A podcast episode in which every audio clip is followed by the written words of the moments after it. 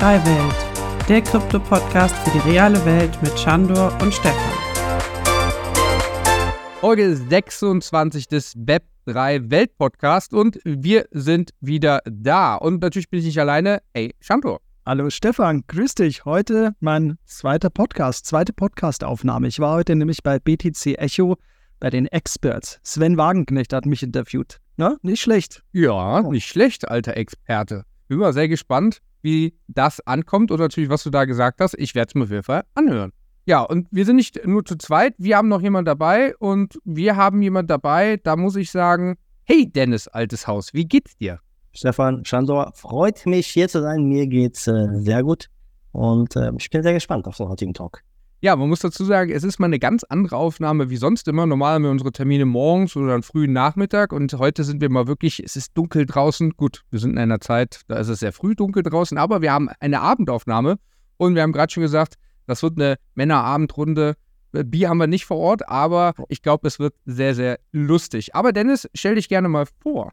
Ja, Dennis Kora mein Name. Bin schon ja, ein paar Jährchen äl älter, ja, als ihr beide, haben wir gerade festgestellt, ja, 1979 geboren und ähm, bin seit vielen Jahren im Online-Bereich. Also das war immer so meine Leidenschaft, Online-Marketing, Affiliate-Marketing. Da habe ich viele Jahre mein Geld verdient in dem Bereich Network-Marketing auch und bin dann 2016 in die Kryptobranche reingerutscht über eine Empfehlung von jemandem, ähm, der mir ein Business empfohlen hat, ein Krypto-Business. Und das Business hat mich nicht damals nicht so sehr interessiert, aber die Technologie und Bitcoin hat mich interessiert. Und ja, habe dann damals 2016 ähm, das erste Geld in Krypto investiert. Was habe ich gekauft? Bitcoin.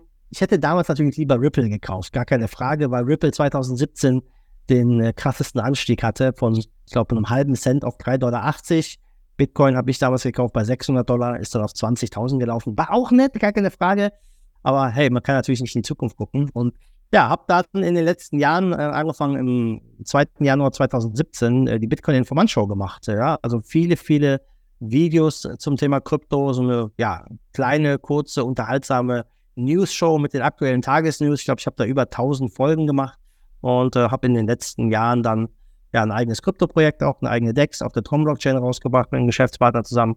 Und äh, bin aber jetzt, was YouTube angeht, ein bisschen faul geworden. Also ich habe die letzten Monate nichts hochgeladen und äh, bin im Moment ja ein bisschen anderweitig beschäftigt. Immer noch in Krypto, gar keine Frage. Aber YouTube reizt mich schon und äh, so ein bisschen habe ich so das Gefühl, dass ich gerne wieder ja ein bisschen zurück in diese YouTube-Welt kommen wollen würde. Aber wie und wann und äh, ja, das steht noch ein bisschen in den Sternen. Also Stefan, Folge 1000, die müssen wir noch knacken. da sind noch ein paar Jährchen hin bei uns. Ja, wir machen ja jede Woche eine Folge, da ist noch einiges vor uns.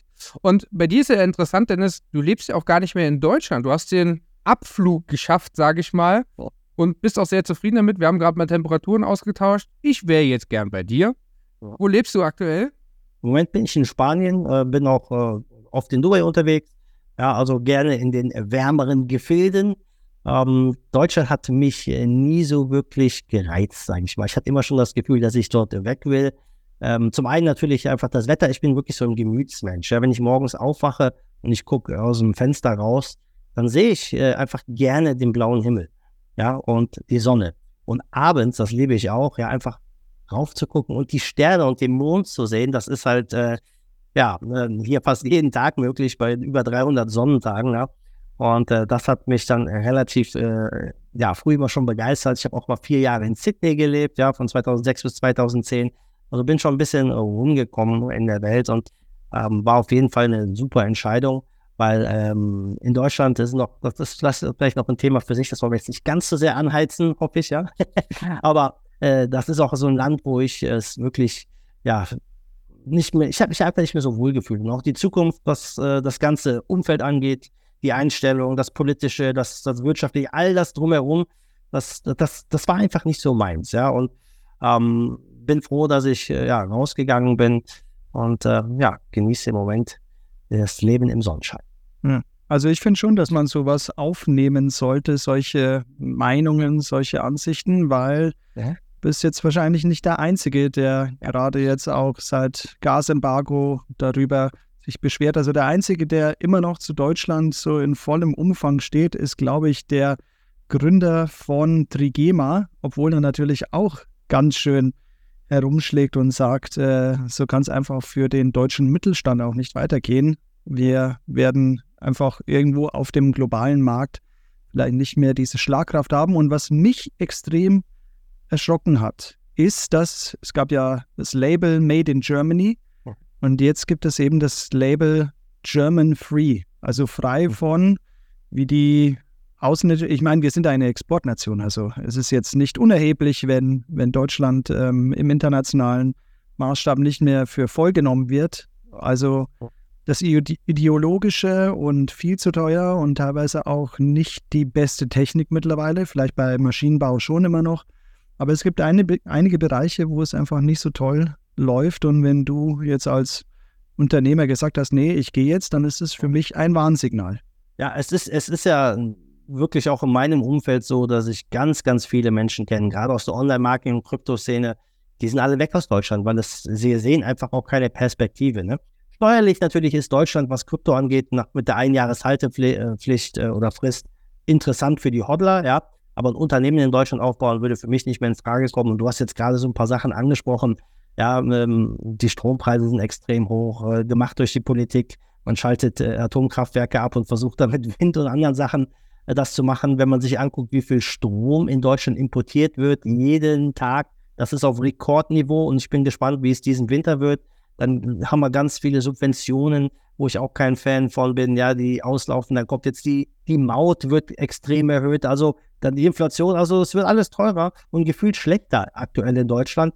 Ähm, aber so ist das halt nun mal in einem System, wo es mehr Gesetze gibt als Menschen wahrscheinlich, ja, und äh, Paragraphen, ähm, wo alles überreguliert wird. Und das ist halt etwas, ja, was, was vielen Leuten nicht passt. Und ich habe wirklich das Gefühl, ja, die, die gehen können, die gehen. Und da muss man sich auch einfach nur mal die Statistiken angucken. Ich glaube, war es letztes Jahr oder das Jahr davor, da haben 250.000 qualifizierte Leute das Land verlassen.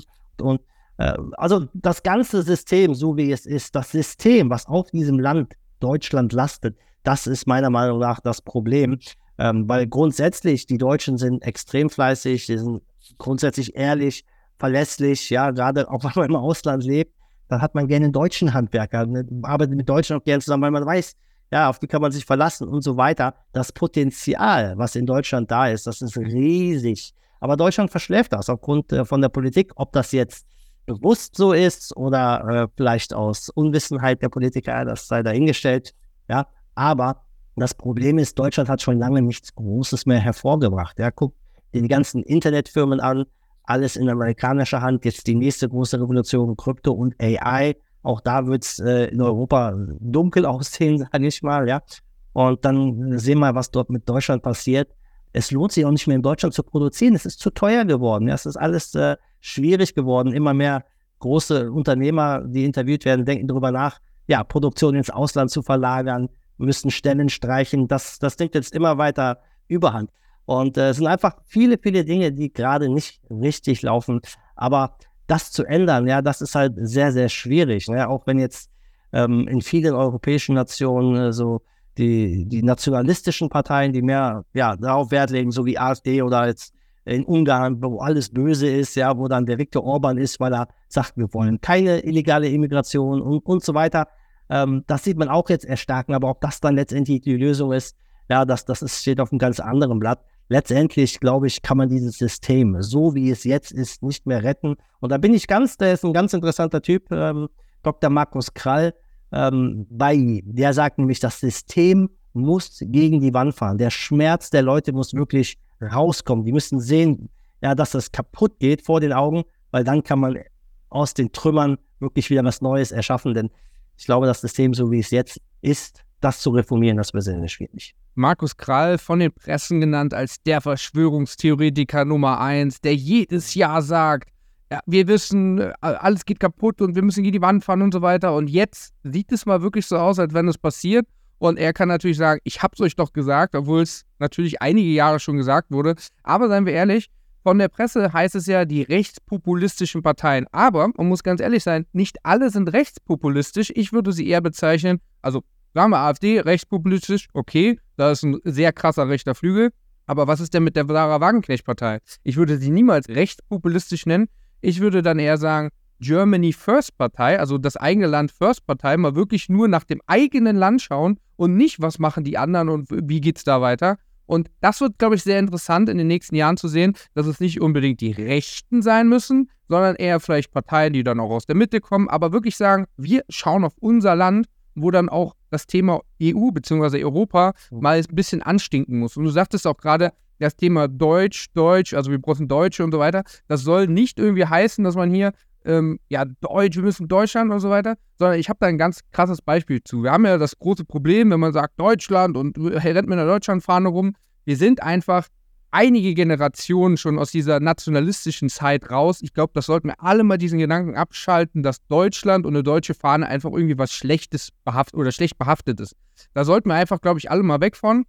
Ich habe halt diesen, dieses extrem gute Beispiel, wo du sagtest, ja, ein deutscher Mitarbeiter, weil er pünktlich und fleißig ist, als mein Friseur aufgemacht hat, der kommt nämlich aus dem Libanon, da kann ich mich super erinnern, die erste Zeit, ja, da hat es einen Termin um 9 Uhr, der Laden ist aber erst um 11 Uhr aufgemacht worden, da standen sechs Mann vor der Tür.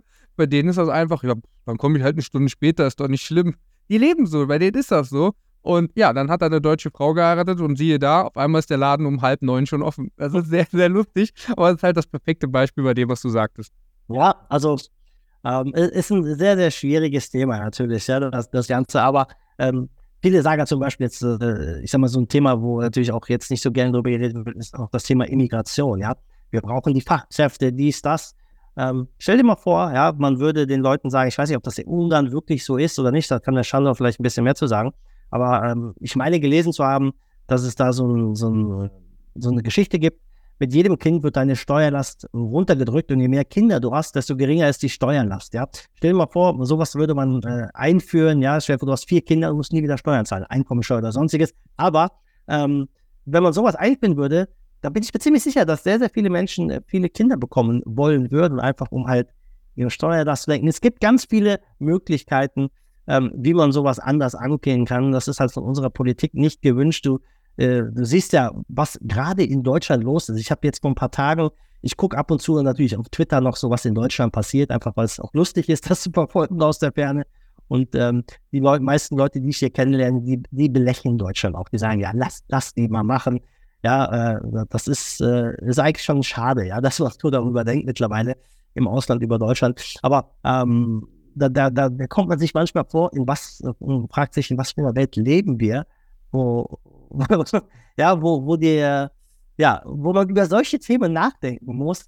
Ähm, ja, und das ist auch etwas, ja, wenn wir nochmal zurückkommen zu Dr. Markus Krall, der sagt, die Deutschen beschäftigen sich mit vielen Dingen, die gar keine Probleme sind. Wenn das, was einfach unsinnig ist und wenn das System bricht und wirklich, weil ich sag mal, die Kacke am Dampfen ist, dann kann man sich wieder auf die echten Probleme fokussieren und muss man auch fokussieren, um wieder anzupacken, um das Land halt wieder aufzubauen. Ähm, es ist halt leider so, dass immer mehr Leute, qualifizierte Leute das Land verlassen und äh, dieser Brain Drain in Deutschland äh, stattfindet. Ich sehe es ja, ich bin sehr oft in Dubai, ja, da, was, was Dubai für Leute anzieht, ja, die Macher, die was äh, erreichen wollen, das, die Umgebung. Es ist super sauber, super sicher in Dubai, ja. Ähm, die Leute fühlen sich wohl, die lieben Dubai, äh, die meisten, die da sind und ähm, da ist einfach, es herrscht eine ganz andere Stimmung. Und äh, das ist etwas, ja, was natürlich auch extrem inspirierend ist, dann zu sehen, wie, wie so ein, ich sag mal, ein unwirklicher Wüstenfleck so groß werden kann, ja. Ähm, mit den richtigen Leuten vorne, die dann da vorangehen und die Politik richtig machen, die Rahmenbedingungen richtig äh, einfassen, ja. Da sieht man, was das für eine Sogwirkung äh, hat. Und Deutschland hat halt eine Sogwirkung von einer anderen Art ich glaube, man kann es grob zusammenfassen. Deutschland hat jetzt nach dem Krieg und nach der nationalistischen Zeit und auch nach der Wiedervereinigung einen riesen Aufschwung, eigentlich immer alles gut. Und jetzt die letzten Jahre merkt man, oh, große Koalition hat uns vielleicht auch nicht so gut getan, aber jetzt die Ampel, oh je, die Ampel steht sich selber im Weg. Die einen sagen rot, die anderen sagen grün, aber für Sachen, die vielleicht nicht so gut sind und das merken wir immer wieder. Und natürlich beschäftigen wir uns aktuell mit irgendwelchen Themen, was aber auch zum Teil aus Amerika getrieben kommt. Und Wolfgang Grupp, ihr habt es ja vorhin angesprochen, oder Schandor hat es gesagt, der, der Gründer von Trigema, Wolfgang Grupp, der hat es selber auch gesagt, wir beschäftigen uns mit Gendern und so weiter und schauen gar nicht mehr auf die Dinge, die wichtig sind. Und ja, wenn man sich einfach anhört, was, was passiert oder was für Gesetzesvorschläge da sind, Aber letztendlich sind das alles ja nur ähm, ja, die Auswirkungen von diesem System und das Fiat-Geld spielt da eine große Rolle, die Anreize, die Gelddruckorgien. Und das ist ja einer der Gründe, warum ich auch immer äh, so ein großer Krypto-Fan bin, weil das einfach sich der Kontrolle ähm, ja, der Firmen, Staaten und so weiter entziehen kann. Ja? Äh, bei Krypto braucht man keine Mittelmänner mehr. Ja, man, man kann da frei agieren und diese Freiheit wird ja immer mehr eingeschränkt in Europa. Ja, jetzt, äh, man spricht jetzt von dieser digitalen ID, die kommt, dann kommt ein Vermögensregister, dann kommt das digitale Wallet, das Bargeld wird, natürlich, ihr Bargeld wird da bleiben, läuft dann parallel, bis das Bargeld dann irgendwann verschwindet. Also äh, das, äh, es ist halt, wenn man sich ein bisschen geschichtlich damit sowas befasst, die, die, die Übergrifflichkeit des Staates nimmt einfach zu. Der Staat wächst und wächst und macht sich immer dicker und fetter und bei den Leuten bleibt halt immer ein bisschen weniger übrig. Und ähm, viele können halt auch einfach sich nicht dagegen wehren, aber ähm, das ist ja das, was Krypto auch bietet, ja, dass du dich mit Krypto diesem System nach und nach entziehen kannst. Und ähm, da kann jeder mitmachen, ob er mit 5 Euro im Monat äh, sich ein, ein kleines Krypto-Portfolio aufbaut oder sein, seinen Kindern das Taschengeld in Krypto gibt, Dienstleistungen in Krypto bezahlt, empfängt und so weiter. Das ist in der eigenen Community. Aber dafür müssen wir noch sehr, sehr viel Aufklärung leisten in den, in den Köpfen der Menschen, weil äh, wer benutzt Krypto, wer macht damit wirklich was, äh, das sind ganz, ganz wenige Leute. Mir ist jetzt ein Begriff eingefallen und ich will dich fragen, ob du das bist. Bist du ein Krypto-Anarch? Krypto also eigentlich, wenn man Anarchokapitalist, ja, Krypto-Anarchokapitalist. So. ja. Was ja so, so, so, wie der neue, ja. neue argentinische Präsident. Da können wir gerne nochmal drauf äh, eingehen. Also ich finde es auf jeden Fall sehr, sehr spannend, weil aus dieser Krypto-Anarchen-Szene plus in Kombination, dass natürlich die ganze Welt zusammengebrochen ist im äh, Finanzsektor, mal abgesehen von Machenschaften des Turbokapitalismus, also ich denke da gerade an Goldman Sachs, die ähm, Sachen verkauft haben und dann aber gleichzeitig geschortet haben. Also es gab ja diese Anhörung im, wo war das, äh, vor Gericht oder vor dem Senat natürlich, you sell your shitty paper. Also you call it shitty paper, aber gleichzeitig verkauft ihr die und wisst aber ganz genau, dass das untergehen wird. Also wie, wie perfide einfach einige Player auch sind. Ja, aber das ist halt äh, auch natürlich die Schattenseite des Kapitalismus, ne? der, der, der Raubtierkapitalismus. Das, das, das gibt halt immer zwei Seiten von allem. Aber ähm, wir sehen ja, äh, wohin uns, ich sag mal, der grundsätzliche Kapitalismus gebracht hat. Viel mehr Dinge, viel mehr Freiheiten und so weiter. Ähm, ist es das perfekte System? I don't know. Ja, also das, das haben die Menschen wahrscheinlich noch nie so wirklich ausprobiert, so eine absolut freie Marktwirtschaft, weil es noch nie freies Geld gab. Klar, Gold und so weiter, aber heute kontrollieren die Banken die Geldausgabe, die Inflation, berauben die Bürger damit, was die meisten nicht verstehen. Die wissen gar nicht, wie Inflation funktioniert und woher die kommt und äh, das, ja, das ist halt so. Ähm, aber da, da ist ja die Hoffnung in Krypto, ja, dass dann dieses, äh, dass daraus vielleicht ein freieres, gerechteres System entstehen kann, wo keine Politiker mehr ähm, am Hebel sitzen, ja, und dann einfach entscheiden, wo was gedruckt wird. Und das System ist einfach kaputt, ja. Das ist ja, guck, guck dir mal Deutschland an oder die USA an, wie viel Gelder in diesen Krieg für Waffen fließen. Milliarden an Milliarden werden dazu benutzt, um irgendwelche Leute, mit denen wir eigentlich nichts zu tun haben hier, der gewöhnliche Mann nebenan und Frau von nebenan, müssen quasi dafür zahlen, dass da Waffen und Bomben irgendwo abgewerfen würden, um Menschen und sonstiges zu töten. Äh, aber dann für die Rentner ist kein Geld da, für die Digitalisierung ist kein Geld da.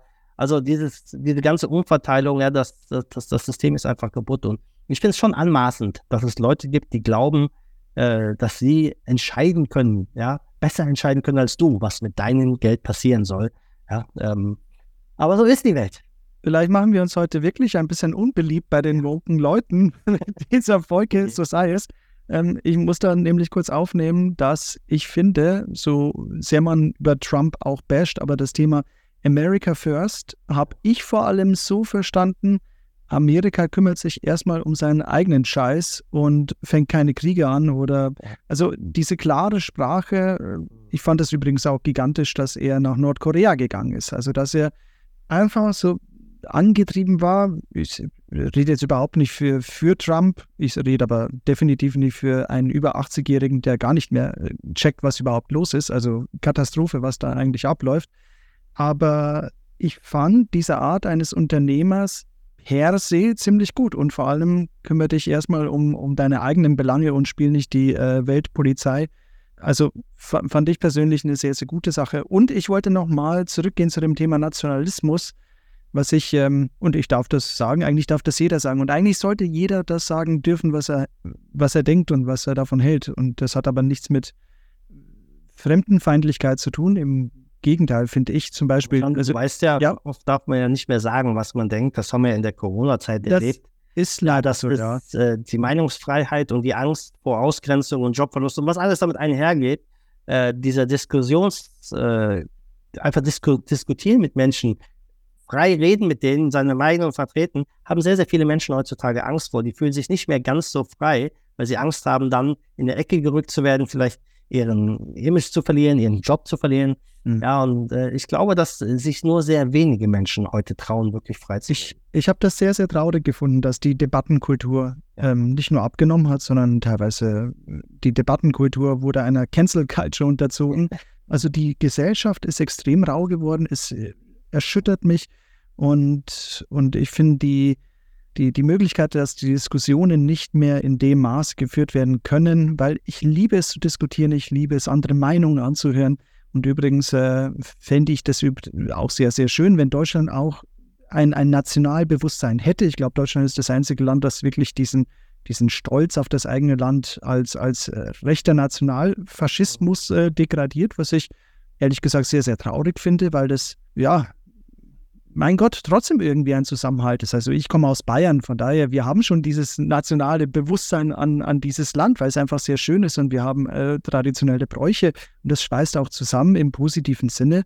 Heißt aber nicht, dass wir uns abschotten. Aber irgendwie dieses Bewusstsein ähm, fände ich persönlich ehrlich gesagt schön und würde vielen stehen, einfach auch fröhlich zu sein, hier in diesem Land zu leben und, und auch mit aufzubauen ähm, Bürokratie abzubauen oder diesen Apparat auch abzubauen. Ich meine, wir haben jetzt den, den, die größte, den größten Bundestag. Das, das muss zurückgehen. Das können wir uns nicht mehr leisten. Das geht einfach. Die Frage ist halt, ob man das halt so zurückbauen kann. Das ist ja, deswegen bin ich ja so gespannt. Wir haben ja es gerade kurz angesprochen mit diesem argentinischen Präsident Javier Milei der ein Anarcho-Kapitalist ist, wie er von sich selber sagt. Und wenn man sich die Videos anguckt, ein interessantes Video zum Beispiel ist mit Tucker Carlson, ja, auf Twitter, was man sich angucken kann, wo er ein Interview mit ihm gemacht hat. Er ist jetzt der Präsident, ja, der hat jetzt nicht die Mehrheit im Parlament und sonstiges, also den, der, der hat es nicht ganz so leicht, aber er hat jetzt die Chance, ähm, Argentinien radikal zu verändern und Argentinien im, ja, in dem sozialistischen Sumpf, in dem es versunken ist mit der Inflation von 140 Prozent, denen geht es ganz schlecht. Und ähm, ich glaube, da, das könnte jetzt vielleicht so ein bisschen Signalwirkung haben für Länder zu sagen, hey, so libertäre Leute wie er, wie der Javier, haben eine Chance, ja, wenn die Leute wirklich an einem gewissen Punkt angekommen sind. Und mal gucken, ob er jetzt schafft, da eine Reformation durchzuführen, das Land wieder nach vorne zu bringen, ähm, zu einer alten Größe zurückzuführen. Äh, ich habe jetzt auf Twitter gesehen, Leute tragen Cappy, Make Argentina Great Again, ja. Stell dir mal vor, das würdest du über Deutschland sagen, ja, da wird man immer direkt mit der Nazi-Keule dann äh, kommen und so weiter.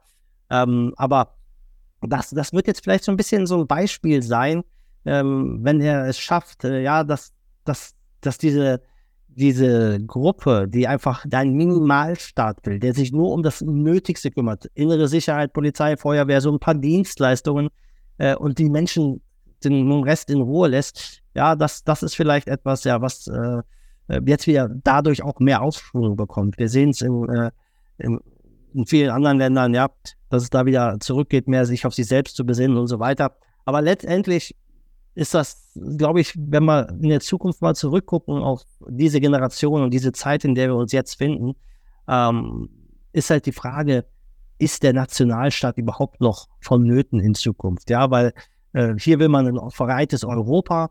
Brauchen wir diese Nationalgeschichten überhaupt? Ähm, Gerade auch so Sachen jetzt, wenn man online Geld verdient, warum sollte man in irgendeinem Land dann steuerpflichtig sein, wenn man auf der ganzen Welt unterwegs ist und so weiter?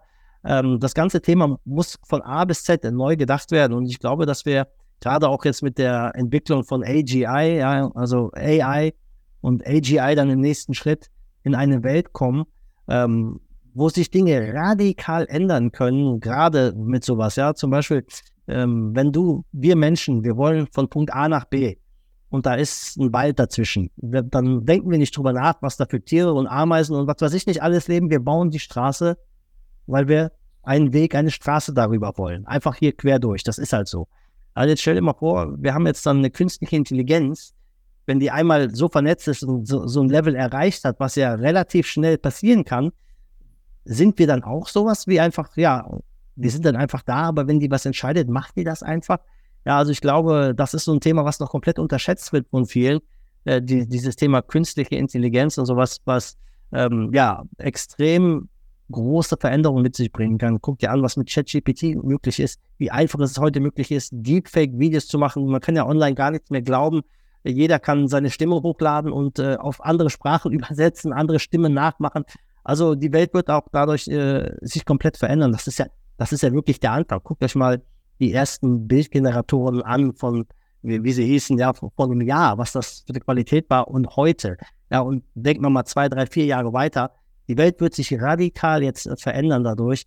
Und ähm, da sind ganz, ganz viele interessante Bewegungen, aber auch gefährliche Bewegungen. Das ist halt, wir stehen wirklich so an einem Scheideweg, ja. Wollen wir jetzt den Weg der Freiheit oder in die totale Knechtschaft, wobei äh, die Knechtschaft ja eigentlich so von der Politik vorbereitet wird, ja. Äh, wenn man sich das World Economic Forum anguckt, ich habe da letztens einen Beitrag gesehen mit dem, äh, mit dem Klaus Schwab ähm, und einem, war, war das der Harari oder ich weiß nicht, wer es war. Dann haben die darüber gesprochen, ja, wenn dann später jeder einen Chip im Gehirn hat, dann brauchen wir ja eigentlich keine Wahlen mehr, weil dann wissen wir ja, was die Leute denken, dann können wir das direkt umsetzen, ja. Dann brauchen wir die gar nicht mehr fragen, wir wissen das schon alles, ja. Und dann denkst du ja, also, was, was redet ihr da? Ja, und äh, dann, dann fragt man sich heute, jetzt, wir fragen uns das, wer, wer, wer haut sich denn so einen Chip ins Gehirn rein? Ja? Jetzt denken wir mal ein paar Jahre weiter. Elon Musk ist schon so weit, der hat jetzt die ersten Leute, die das jetzt machen. Und der sagt, wir brauchen das, weil mit künstlicher Intelligenz, der Mensch kann nicht mehr mithalten. Die Information, wir können die Information gar nicht mehr richtig verarbeiten. Und wenn du dann so einen Chip hast, du bist mit allem im Internet verbunden. Du weißt immer alles direkt, kannst alle Sprachen, was weiß ich.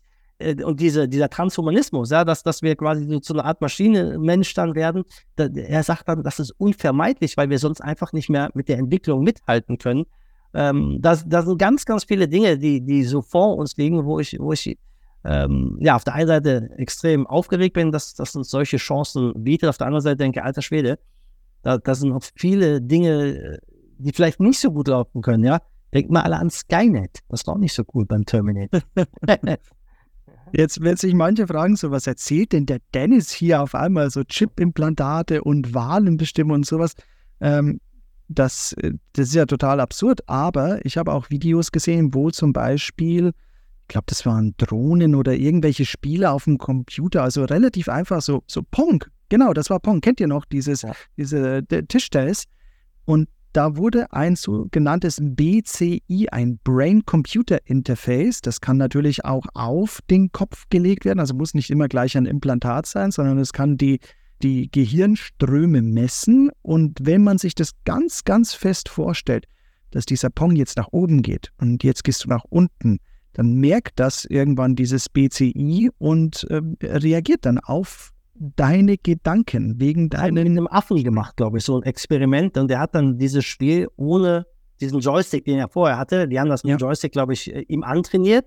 Und jedes Mal, wenn er das gemacht hat, hat er dann irgendwie die Belohnung in Form von Essen bekommen. Und irgendwann haben sie dann ähm, ja, äh, mit so einem Gerät oder einem Chip, ich weiß nicht genau, was es war, das gemacht. Und das Ergebnis war das gleiche. Er hat es mit seinen Gedanken kontrolliert. Äh, ist schon crazy, was man nachdenkt. Ich habe übrigens eine externe Anfrage bekommen. Und zwar, wie das wie so ein BCI, also ein Brain-Computer Interface ausschauen könnte, um in der, Ma äh, äh, jetzt wollte ich wirklich Matrix sagen, im Metaverse dann unterwegs zu sein, aber letztendlich bin ich ja dann genau hier bei Matrix. Ähm, die erforschen das genau. Und äh, du hast vorhin äh, Elon Musk angesprochen, also äh, Neuralink oder Neuralink ist genau diese Firma, die das auch mitentwickelt und sicher auch nicht die einzige. Absolut. Aber das ist so ein Thema, was vielen ich sag mal, bei, bei vielen Leuten noch gar nicht so richtig angekommen ist. Man hat sich ja nicht im Detail damit beschäftigt. Aber ähm, da gibt es auch natürlich extrem böswillige Anwendungsgebiete, wo man quasi sich in so einem Heimlabor DNA äh, sequenzieren kann, bestimmte Muster. Zum Beispiel, man könnte über so eine Technik in Verbindung mit, äh, mit so einer künstlichen Intelligenz bestimmte genetische Muster targetieren. Ein einen Stoff herstellen, der bestimmte genetische Muster sucht und diese Menschen dann ja, tötet, was weiß ich, also Krankheiten ausbreitet. Also das sind ganz, ganz viele Anwendungen, ja, wo man denkt, alter Schwede, das, das ist eigentlich jetzt für jeden möglich, sowas herzustellen äh, mit ein bisschen äh, ja, Computerwissen und äh, diesen Kits, die man sich dann kaufen kann. Ähm, da ist ein ganz, ganz äh, großer, schwarzer, dunkler Bereich auch, ähm, der, ja, den, den viel einfach noch nicht bewusst ist, ja. Und ich glaube, dieses Thema wird uns, das ist auch etwas, ja, wo ich halt ähm, auf Elon Musk schaue, ja. Er sagt halt, dass äh, künstliche Intelligenz die größte Bedrohung sein kann für den Menschen. Und das ist äh, er jemand, der auch ja mit äh, Sam Altman, glaube ich, bei äh, OpenAI äh, mitgegründet hat, der kennt sich aus. Elon Musk ist ja, der ist ja, der, der ist ja ein Brain, ja. Ähm, und wenn der sowas sagt, dann ja, hat das schon ein bisschen Gewicht, denke ich. Und ja, das sind alles so Themen, die, die, die kannst du nicht einfach wegregulieren, ja, und jetzt ein Gesetz erlassen. Was interessiert das äh, irgendein Hacker in einem anderen Land oder sonstiges, was in Deutschland für ein Gesetz gibt oder in den USA für ein Gesetz gibt oder sonstiges. Ähm, wir werden diesen, diesen, diesen Geist nicht mehr in die Flasche zurückbringen äh, können. Nee, ja, und äh, das, das geht nicht. Ja, äh, das werden spannende Jahre jetzt äh, auf uns zukommen. Ja, also das, das ist ganz sicher. Du hast übrigens gerade Genschere angesprochen, CRISPR-Cas. Ich äh, streue da immer gerne wieder ein cooles Buch, ein Roman von Mark Ellsberg, Helix, Sie werden uns ersetzen. Ja. Ähm, das ist geschrieben worden, was ist denn das rausgekommen? 2016. Er hat damals schon gesagt, um Gottes Willen, wir sind jetzt schon so, so, so viel weiter. Da geht es um Design Babies, also optimierte DNA zu schaffen, wenn Krankheiten entstehen, also Down-Syndrom zum Beispiel, da registriert wird in den DNA, dass man das mit der CRISPR-Cas dann auch wegschneidet oder irgendwie besonders stark macht. Also wir reden hier schon von einer krassen Welt. Also ja, wo der Mensch wird verschmelzen mit der Maschine wahrscheinlich. Ne? In welchem Film war das, wo man sein äh sein äh, Bewusstsein uploaden konnte, ja, und dann quasi Metaverse als Avatar weiterlegen, denn das ist, also ich, ich glaube, möglich, äh, nichts ist unmöglich, ja, sagen wir es mal so. Aber das hat natürlich auch äh, positive Sachen. Man kann Krankheiten ausmerzen und so weiter. Leute, die vielleicht äh, gelähmt sind, da kann man äh, Sachen mitmachen. Also ähm, hat alles natürlich auch eine positive Seite, das Ganze. Aber die Frage ist halt letztendlich die Anwendung. Und ich stelle mir halt auch immer die Frage, will man sowas in den Händen von einem Staat haben, ja, der dann darüber entscheidet, was gut und böse ist, äh, was man sagen darf und was man nicht sagen darf, äh, was man benutzen darf und was man nicht benutzen darf. Ja, das ist, ist schon schwierig. Und da ist halt ja die große Frage, ja, was, was passiert wirklich? Weil ähm, all diese ganzen Sachen mal zur Seite geschoben, äh, die, die Welt ist ja im Umschwung. Ja? Wir haben die Welt gesehen, dominiert von den Amerikanern. Der US-Dollar ist die Weltreservewährung das wird auch angegriffen. Dieser Status der USA ist nicht mehr so sicher, wie er mal war. Ja, die BRICS-Staaten sind im Aufschwung. China und die Sanktionen gegen Russland bringen nichts. Russland boomt wie nur was. Die haben, äh, ja, kann man gar nicht vergleichen. Die USA sind so überschuldet. Also die Zinszahlungen der USA werden, glaube ich, dieses Jahr das erste Mal höher sein als deren, deren Militärausgaben. Und die geben echt viel aus fürs Militär, ja.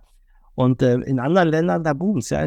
China hat natürlich seine eigenen Probleme, genau wie auch Russland, aber die Welt ändert sich, ja. Und da gibt es auch viele ganz andere Spannungsgeschichten. Äh, und es gibt halt ein paar Leute, die sagen, die Amerikaner, die, äh, die würden diesen Posten der Weltpolizei, der Weltmacht nicht so einfach aufgeben. Die würden lieber zerstören alles, ja, bevor sie das irgendwie, äh, ich sag mal, den Platz räumen. Da haben ja auch viele Leute Angst vor dem Dritten Weltkrieg. Donald Trump spricht auch immer wieder davon, ja, Atomwaffen, Weltkrieg, dies und jenes. Äh, letztendlich werden immer wieder Ängste geschürt bei den Leuten, natürlich auch um Wähler zu holen, dies und das. Das, das, das Spiel kennen wir ja.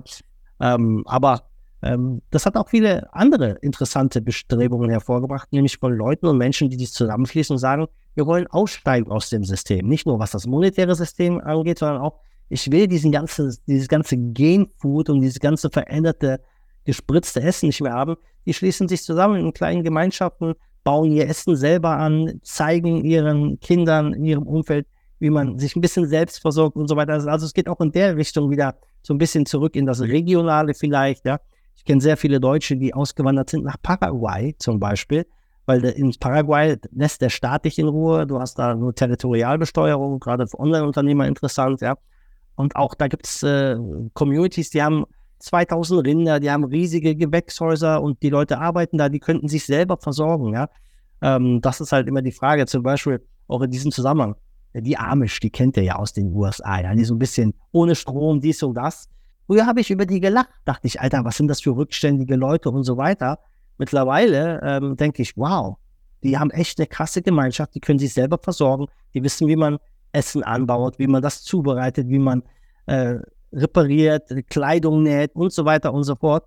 Ähm, wenn die Welt ja, zusammenbrechen würde, bei denen geht das Leben relativ normal weiter. Die würden jetzt nicht unbedingt verhungern, aber der große Rest, der mittlerweile in Städten lebt von uns, ja, außer ähm, Stefan, der dem Dorf lebt, aber ja, ähm, du kannst ja mal den Strom hier abstellen, wenn wir nicht, nichts mehr kühlen können, das Handy nicht mehr laden können, keine Nachrichten mehr hören, äh, was innerhalb von, wenn wir fünf Tage keinen Strom haben, ich glaube, da hat ein Mark Ellsberg, was? Mark Ellsberg, Blackout. Blackout habe ich vorhin habe ich gelesen. Super spannendes Buch, was das einfach mal über einen längeren Zeitraum beschreibt, was passiert oder passieren kann, wenn mal Strom ausfällt.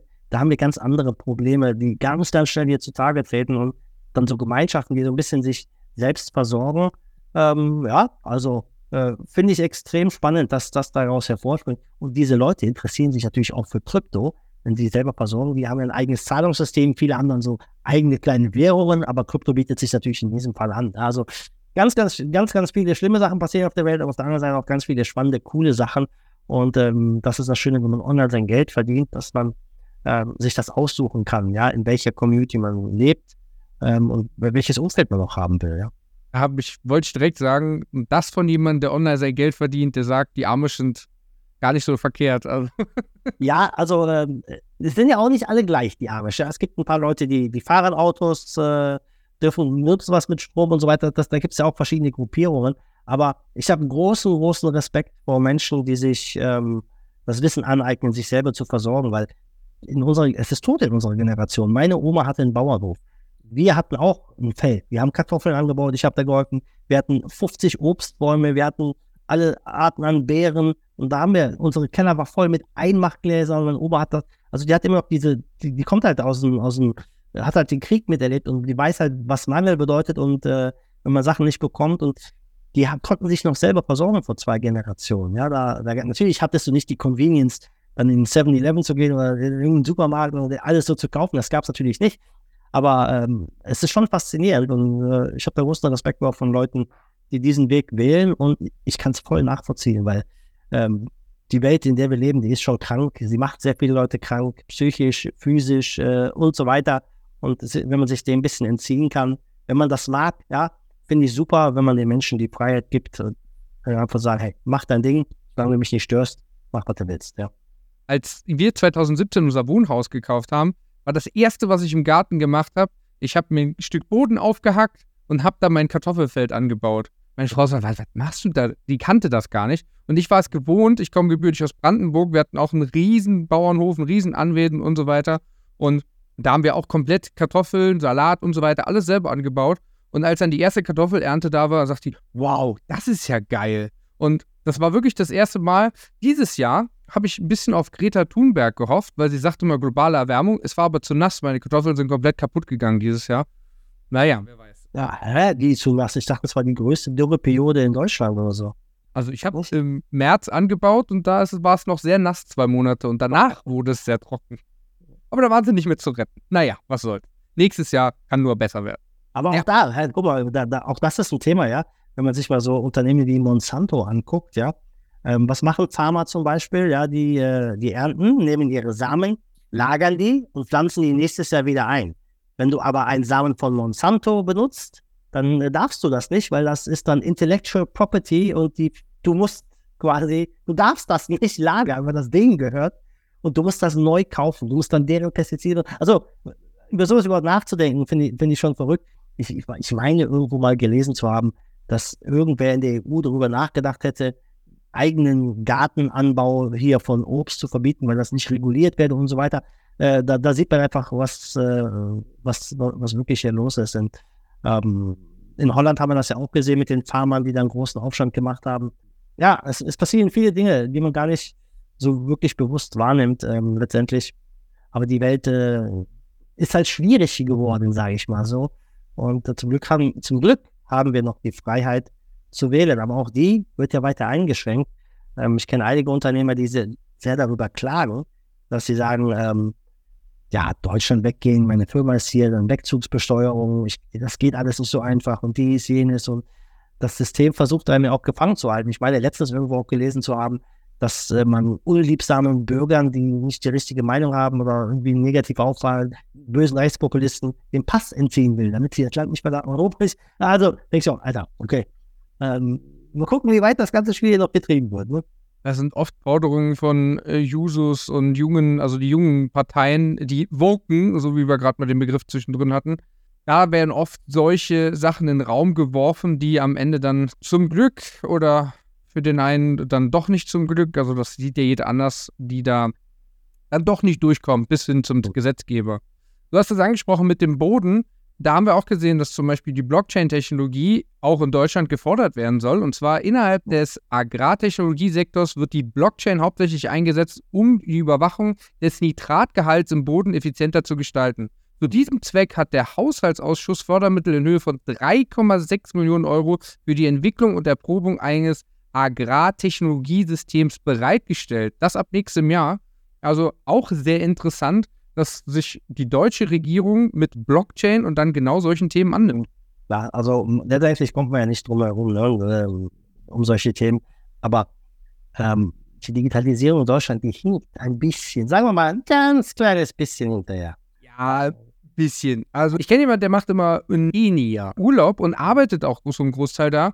Und es ist sehr, sehr interessant, weil du kommst da in das Land und da gibt es gar kein Bargeld. Da gibt es nur digitales Geld und es gibt ja. überall so Strommäste, sage ich mal, so zumindest sehen die so aus, haben aber keine Kabel dazwischen. Das sind dann WLAN-Router und du hast einfach Staats-WLAN und kannst in der letzten Lehmhütte irgendwo im Wald kannst du dir Tonkrüge kaufen und digital mit der eigenen App vom Staat Geld, also digitales Geld ganz einfach bezahlen. Das ist Wahnsinn. Und wir überweisen immer noch Geld dahin, weil sie sagen, das ist ein Entwicklungsland. Ja, aber wenn man das dann sieht, ist Deutschland schon eher das Entwicklungsland.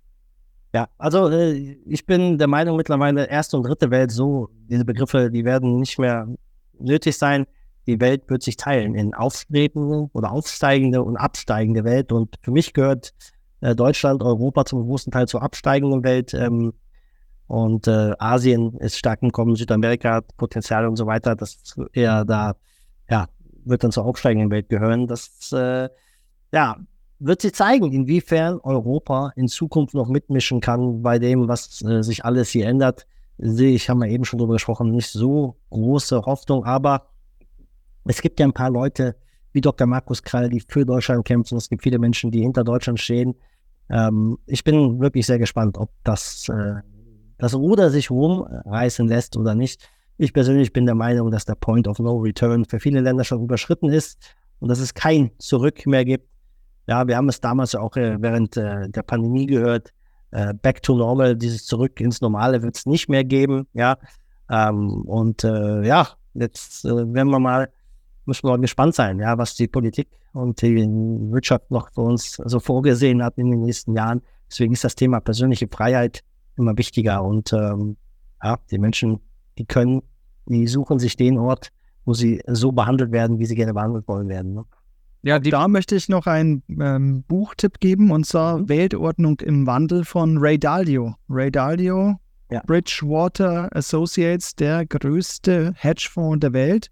Und natürlich, es geht da auch um die USA. Es geht eigentlich darum, dass es früher waren es die Niederländer, dann waren es die Briten, jetzt ist es die USA. Also es ist immer im Wandel. Es, ja. es kommen die überschulden sich dann und dann bricht das Kartenhaus zusammen, angefangen vom römischen äh, Empire.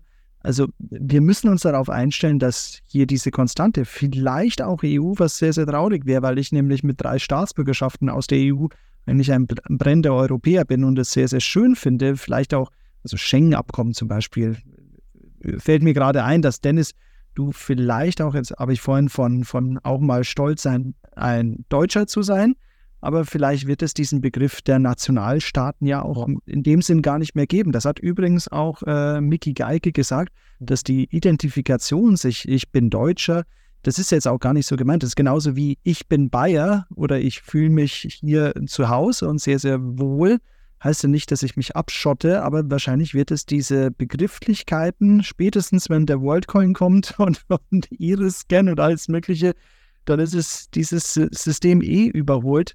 Und ähm, daher Ray Dalio mal anschauen oder reinlesen. Äh, Bridgewater Associates, also eines der wichtigsten und größten Menschen, einflussreichsten Menschen dieser Welt, äh, der größte Hedgefonds, Weltordnung im Wandel. Das sind einfach, geht mal rauf, mal runter. Ja, also ich bin, ich, ich lese, also lesen jetzt selber mache ich nicht so viel, aber ich höre jeden Tag ähm, Audiobücher. Also ich habe mir mal bei Audible, äh, weiß ich, hunderte, hunderte und hunderte Bücher, die ich, die ich äh, über die Jahre gehört habe äh, kann ich jedem empfehlen, dass in der Zeit am Weg zur Arbeit anstatt Radio zu hören, hört euch lieber einen Podcast an, so wie diesen, oder halt äh, ein Audible-Buch, ja, wo man ein bisschen was lernt. Ähm, denn Wissen, Wissen ist letztendlich dann der Schritt, der einen in die Freiheit bringt. Mit dem richtigen Wissen, ja, ähm, kann man dann alles erreichen. Und äh, wenn man sich ein bisschen auskennt, ja, man kann heute alles online lernen, auf YouTube, äh, überall in, aus Büchern und so weiter. Da steht jedem eigentlich äh, relativ offen. Ne? Ja, auf jeden Fall. Da ist wieder dieser alte Spruch, Wissen ist Macht und das ist halt wirklich so, du hast es angesprochen mit den Amish, wenn die Welt kaputt geht, die können sich wenigstens ihre Klamotten wieder zusammenflicken und wissen, wie man sich versorgt. Das ist leider wirklich so. Also ich sage leider für die positiv, für die Amish in dem Fall und für uns, die dann halt eher im Digitalen unterwegs sind und vielleicht nicht so wie ich immer noch Kartoffeln anbauen jedes Jahr, mal wird's was, mal nicht, liegt immer noch am Wetter. Ähm, dann gar nicht wissen, äh, wie, ich werfe jetzt die Kartoffel einfach nur in den Boden. Also für viele ist das gar nicht bewusst. Oder die Aber Stefan, der Strom kommt aus der Steckdose, ja? Also habe ich aus dem Supermarkt. Habe ich auch mal gehört, aber ich kämpfe eigentlich dafür, dass es äh, meine Kinder recht früh lernen, dass es nicht so ist und dass sie auch mal runtergehen ins Hamsterrad im Keller und dann für unseren Strom sorgen. Zumindest ich weiß nicht, wie ihr das macht, aber man muss ja irgendwie sich selbst versorgen. Spaß beiseite. Auf jeden Fall gibt es ja viele Dinge und ihr habt ganz viel angesprochen, allgemein, wir haben angesprochen, was alles falsch läuft. Unterm Strich kann man ja sagen, es ist nicht alles so schlecht und es ist nicht alles schwarz, was man. Jammern auf hohem Niveau auch natürlich viel, ne? Natürlich, es ist Jammern auf hohem Niveau, aber im Großen und Ganzen kann man wirklich sagen, man muss ja auch bei vielen Sachen und auch bei neuer Technologie und neuen Maßstäben oder neuen Gesetzesentwürfen erstmal vom Schlechten ausgehen. Es ist ja so. Man muss ja erstmal die Gefahren aufzeigen, um dann am Ende nicht zu sagen, oh, das ist passiert? Wie hätte das sein können? Hat mir gar keiner gesagt. Und deswegen sind ja die Verschwörungstheoretiker so verpönt und ein Dr. Markus Krall, wie gesagt, wird als einer der größten Verschwörungstheoretiker Deutschlands betitelt von den Zeitungen. Und da muss man einfach ehrlich sein, im Endeffekt, vieles, was er gesagt hat, ist auch zum Teil genauso gekommen oder befindet sich genau in diesem Wandel, den er schon seit Jahren beschreibt. Also ich bin auch kein großer Fan. Ich höre äh, zwar auch viel Podcast, wo er auch schon mal Gast ist und so weiter, aber generell, ja, man kann es sich nicht nur das anhören, das muss ich direkt sagen, weil ich glaube, wenn man nur sowas hört und alles ist schlecht und alles wird untergehen, ich glaube, da kann man sich auch sehr verrückt machen und das kann auch viele Menschen krank machen, aber generell zu wissen, was passieren kann, ist nicht immer das Schlechteste, würde ich behaupten. Ja, absolut, bin ich ganz bei dir. Aber hey, ähm, jeder ist seines Glückes Schmied. Ja, genau, selbst. Du hast diesen neuen Präsidenten aus Argentinien angesprochen, was natürlich sehr, sehr interessant ist und wie ich finde, sehr spannend jetzt zu beobachten sein wird, was passiert, wie schaut die Welt auf ihn. Also dieser auf der einen Seite Rechtspopulist. Das ist doch, wo, wo gebrandmarkt wird. Alle werden jetzt sagen, so die normalen westlichen Staaten, ah, Rechtspopulist ist an der Macht, der ist böse, der ist schlecht, da können wir schon drauf gepasst machen, dass er so, dass er so geframed wird, oder? Das ist ja das Interessante, was ich gerade sagen wollte. Die, die, meisten sagen rechtspopulistisch und heute Morgen, als ich in mein Auto gestiegen bin, hieß es ultraliberal. Also er kriegt schon so viele Narrative auf seinen Rücken gebrannt, dass man irgendwie gerade gar nicht weiß, welche Ecke tue ich ihn denn jetzt? Also es ist sehr spannend, das zu sehen und ich finde halt erstmal, geben wir ihm die Chance. Er will jetzt Argentinien first, also so wie es Amerika auch getan hat unter Trump die besten vier wirtschaftlichen Jahre eines Präsidenten so nebenbei in der Neuzeit. Und da darf man jetzt sehr gespannt sein, was er nun er hier veranstaltet. Und für uns aus der Kryptowelt oder aus der Bitcoin-Welt ist es natürlich sehr interessant zu sehen, weil er klipp und klar sagt, er möchte den argentinischen Dollar fallen lassen, den US-Dollar einführen und als Alternative den Bitcoin einführen. Und das ist natürlich sehr, sehr spannend, weil der Hintergrund ist auch recht einfach. Wir reden von einer Inflation bis über 140 Prozent des argentinischen Dollars. So, und da kann man natürlich verstehen, wenn man sagt, weißt du was, lassen wir die Währung einfach fallen. Ich glaube, argentinischer Peso heißt das, oder? Argentinischer Peso, ganz genau. Äh, Im südlichen ist es Peso, oben drüber ist es Dollar, genau.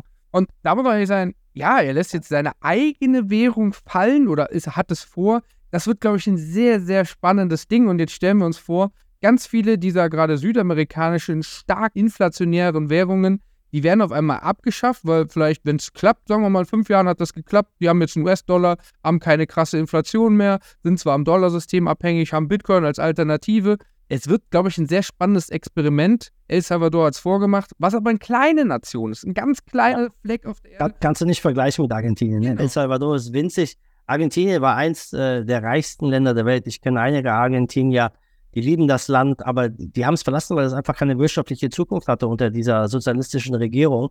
Oh, aber sie lieben das Land und Argentinien ist reich an Rohstoffen, reich an vielen guten Menschen. Ähm, und wenn das System, was auf diesem Land gelastet hat und es in Ruin geführt hat, jetzt geschafft wird, durch den neuen Präsidenten zu, reformieren, äh, kann ich mir schon vorstellen, dass Argentinien wieder ein Player, ein Big Player in der Welt werden wird in den nächsten Jahren. Ähm, und das kann schnell passieren. Es kann ich sag mal, fünf bis zehn Jahren kann Argentinien ein ganz, ganz anderes Land sein. Da, das wird sich jetzt zeigen, inwiefern ähm, ja, Javier Millet da wirklich wirklich was ändern kann. Ja, und inwiefern die Leute da mitziehen, äh, ist extrem spannend, weil das halt auch eine Signalwirkung haben wird an andere Länder. Ja, und dann sich zeigen wird, ob äh, ja so ein System funktionieren wird oder nicht. Für El Salvador, ja, ich sag mal, wir haben Bitcoin als Legal Tender eingeführt. Ähm, ich bin jetzt auch nicht so hundertprozentig ein Freund davon, dass der Staat es von oben einführt und sagt, so benutzt du das, das ist, äh, das ist ein Custodial Wallet, dieses Chivo Wallet, äh, wo du die Private Key nicht hast und, und da sind so viele Sachen, die, die mir nicht ganz so gefallen, aber El Salvador boom. Die Leute ziehen nach El Salvador, die Kriminalität ist runter. Es hat extrem viele positive Dinge gegeben, die die, die negativen bei weitem überwiegen. Und wenn das in einem Land wie Argentinien ähnlich funktioniert, das könnte noch eine viel, viel größere Auswirkung haben. Und ich bin auch also extrem gespannt, heute in Krypto-Twitter oder grundsätzlich auf X, wie es ja mittlerweile heißt, ja, ging es sehr, sehr viel um dieses Thema. Also ich habe sehr viele Beiträge und Threads gelesen. Ähm, Leute sind sehr ähm, hoffnungsvoll, was das Ganze angeht. Und ich bin auch sehr gespannt und verfolge das ganz genau. Also man muss wirklich sagen, der halbe Tag, ich sag mal so bis 16, 17 Uhr, gab es kein anderes Thema auf X. Also die Tweets, und ich bleibe immer noch bei Twitter, es, es hat ja. sich einfach so eingebrannt. Es, es war, es gab nichts anderes. Also Jetzt am Abend haben wir ein anderes Thema, da kommen wir vielleicht auch nochmal kurz drauf, um aktuell zu bleiben, was jetzt heute passiert ist mit Binance. Das ist jetzt auch ganz spannend. Das ist nämlich das Thema, was jetzt überwiegt. Da schauen wir gleich nochmal drauf. Aber erstmal, um bei diesem Präsidenten zu bleiben. Ich glaube, es ist, hört sich jetzt erstmal wie so ein Experiment an, würde ich behaupten. Aber ich glaube, die Welt schaut genau wie bei El Salvador, schaut, schaut die Welt darauf zu. El Salvador als der Vorreiter, aber Argentinien als wirklich, allein auch von der Bevölkerung her und auch von der Landesdichte, glaube ich, wird es sehr, sehr spannend zu sein, weil das ist das richtige Experiment, wie ich finde, für Bitcoin, aber auch für einen kompletten Systemwechsel. Und ich glaube, dieser ist gerade in diesem südamerikanischen Land, in diesem großen, großartigen ja, südamerikanischen Land Argentinien, ist, glaube ich, sehr, sehr wichtig, weil das, was man alles da gelesen hat, was vorher herrschte, was für ein System war, was für eine hohe Steuerlast zum Teil. Auf der einen Seite hast du kaum Steuern, auf der anderen Seite hast du die krasseste Besteuerung überhaupt so in diesem Land. Also es ist irgendwie verrückt, aber das bleibt jetzt spannend zu sehen. Und ja, ich bleibe bei diesem Ausdruck ultraliberalen äh, neuen Präsidenten. Ich schaue auf jeden Fall weiterhin da drauf und ich glaube, dieses Thema wird nicht an uns vorbeigehen. Da werden wir, glaube ich, öfter nochmal drüber reden. Absolut. Also mal gucken, ob es Signalwirkung hat und andere Länder da was lernen, ob, ob er es schafft, da an der Macht zu bleiben. Also äh, extrem spannend, extrem spannend. Absolut. Ich bin auch gespannt darauf, wie, wie die deutsche, deutsche Presse vor allem ihn äh, ja, darstellen wird. Ähm, ja, wenn man schon liest, Rechtspopulist und so, auch das interessant, ja. Ähm, früher dachte man ja immer, man ist so irgendwie frei von Propaganda, aber egal wo du lebst, die Propaganda, die ist äh, allgegenwärtig. Und, äh, da haben wir eben auch schon kurz drüber gesprochen, ja, mit Fake News und AI und Deepfake. Es ist gar nicht mehr leicht, heute überhaupt in diesem Dschungel durchzublicken, was es war, was es nicht war. Aber äh, Shando hat es eben schon gesagt, wir leben in der Matrix. Ja, also von daher. Wir sind nicht weiter als Batterien. Genau, die Globalisierung hat auf der einen Seite was Gutes, weil wir auf einmal vernetzt sind, aber auf der anderen Seite, wir wissen auch viel zu viel von anderen, aber wir müssen auch nicht um alles wissen. Ich habe früher haben wir immer gesagt, ist mir doch egal, ob der Reis in China, der Sack Reis in China umfällt Heute sagen wir, oh, ein Laster mit Reis in China umgefallen, Wahnsinn, guck dir das mal an. Und die Bilder gehen um die Welt, ist schon verrückt, die Zeit. Aber auf Globalisierung, Globalisierung jetzt ist ja Winterzeit dann. Ähm, das heißt, ich kann aus Neuseeland endlich meine Äpfel beziehen. Das ist doch auch bizarr, oder? Ja. Ich kann mich da an einen guten Freund von mir erinnern, der geht in Aldi, ja, kein Witz, also ich, ich nenne jetzt den Laden, der geht in Aldi und sagt, was ist das für eine Scheiße und brüllt durch den ganzen Laden. Und seine Frau steht daneben, was ist denn los? Ich will Kartoffeln aus Deutschland und nicht aus Ägypten, was soll das? Und das war im Sommer, also das war schon verrückt. Ich war da wirklich, ich, ich war an der Kasse und der, der so, äh, was brüllt der denn rum und guck hinter, den kennst du doch. Und dann brüllt er durch den ganzen Laden. Ich will ja aus Deutschland und nicht aus Ägypten. Wie kann das denn sein? Da muss er zum Bauern nebenan gehen. Wäre das Einfachste. Aber ja, du hast es gesagt, das Essen kommt aus dem Supermarkt. Das ist dann wieder aufwendig, wenn ich auf einmal nicht da, wo ich alles bekomme, sondern noch woanders hinfahren muss und abbiegen muss. Aufwand. Aufwand. Ich wäre ich wär, ich wär komplett aufgeschmissen. Ich, ich fühle es ja selber und es ist irgendwo belastet es mich, dass ich wirklich, wenn der Lidl oder der Aldi zumacht, weil keine Ahnung, irgendwie Versorgung nicht mehr funktioniert oder irgendwie die, die, die ganzen Systeme, Lieferketten zusammenbrechen, Lieferkettenzusammenbruch haben, die Engländer ja auch gemerkt. Auf einmal war nach Corona war auf einmal keiner mehr da, der LKW fährt und solche Sachen.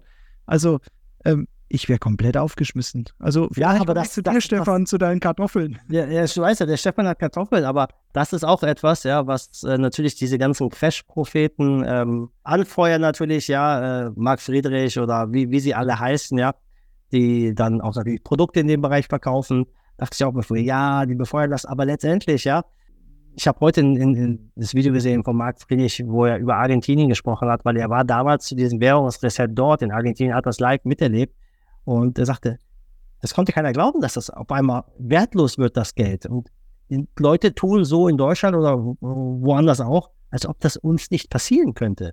Ja, aber natürlich kann das auch hier passieren. Ist ja in Deutschland noch nie passiert. Nee, ist noch nie passiert. Ja. Nein, gab keine passiert ja immer. Inflation. Genau vor 100 Jahren übrigens. Ja, es ist immer so, dass es die Generation äh, überspringt, dass die Leute es nicht mehr äh, hören können. Ja, aber mhm. letztendlich ist es nicht schlecht, ja, ein bisschen über dieses Thema Versorgung auch nachzudenken. Ja, früher habe ich auch drüber gelächelt, bla bla.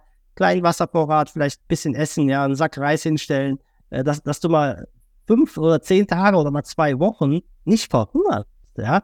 Äh, die meisten Leute aber, äh, ganz viele, nicht die meisten, aber ganz viele Leute auch, die können sich das auch gar nicht leisten, einen Vorrat anzulegen. Auf der anderen Seite nochmal, davon mal abgesehen. Und da sind wir auch wieder bei diesem Thema Blackout. Übrigens, da verlinkt das Buch auch mal hier in, in, in, in der Beschreibung, dass Leute das lesen können. Das ist nämlich ganz interessant vom Elsberg. Ähm, wenn, wenn wir so einen Blackout mal haben, ja, das kann man sich gar nicht vorstellen, was da los sein würde. Ja, ich habe das von einem Freund erfahren, der hat in der karibischen Insel gelebt, wo ein extrem heftiger Sturm über die Insel gezogen ist. Die Karibik kommt ja oft, äh, öfters dort vor.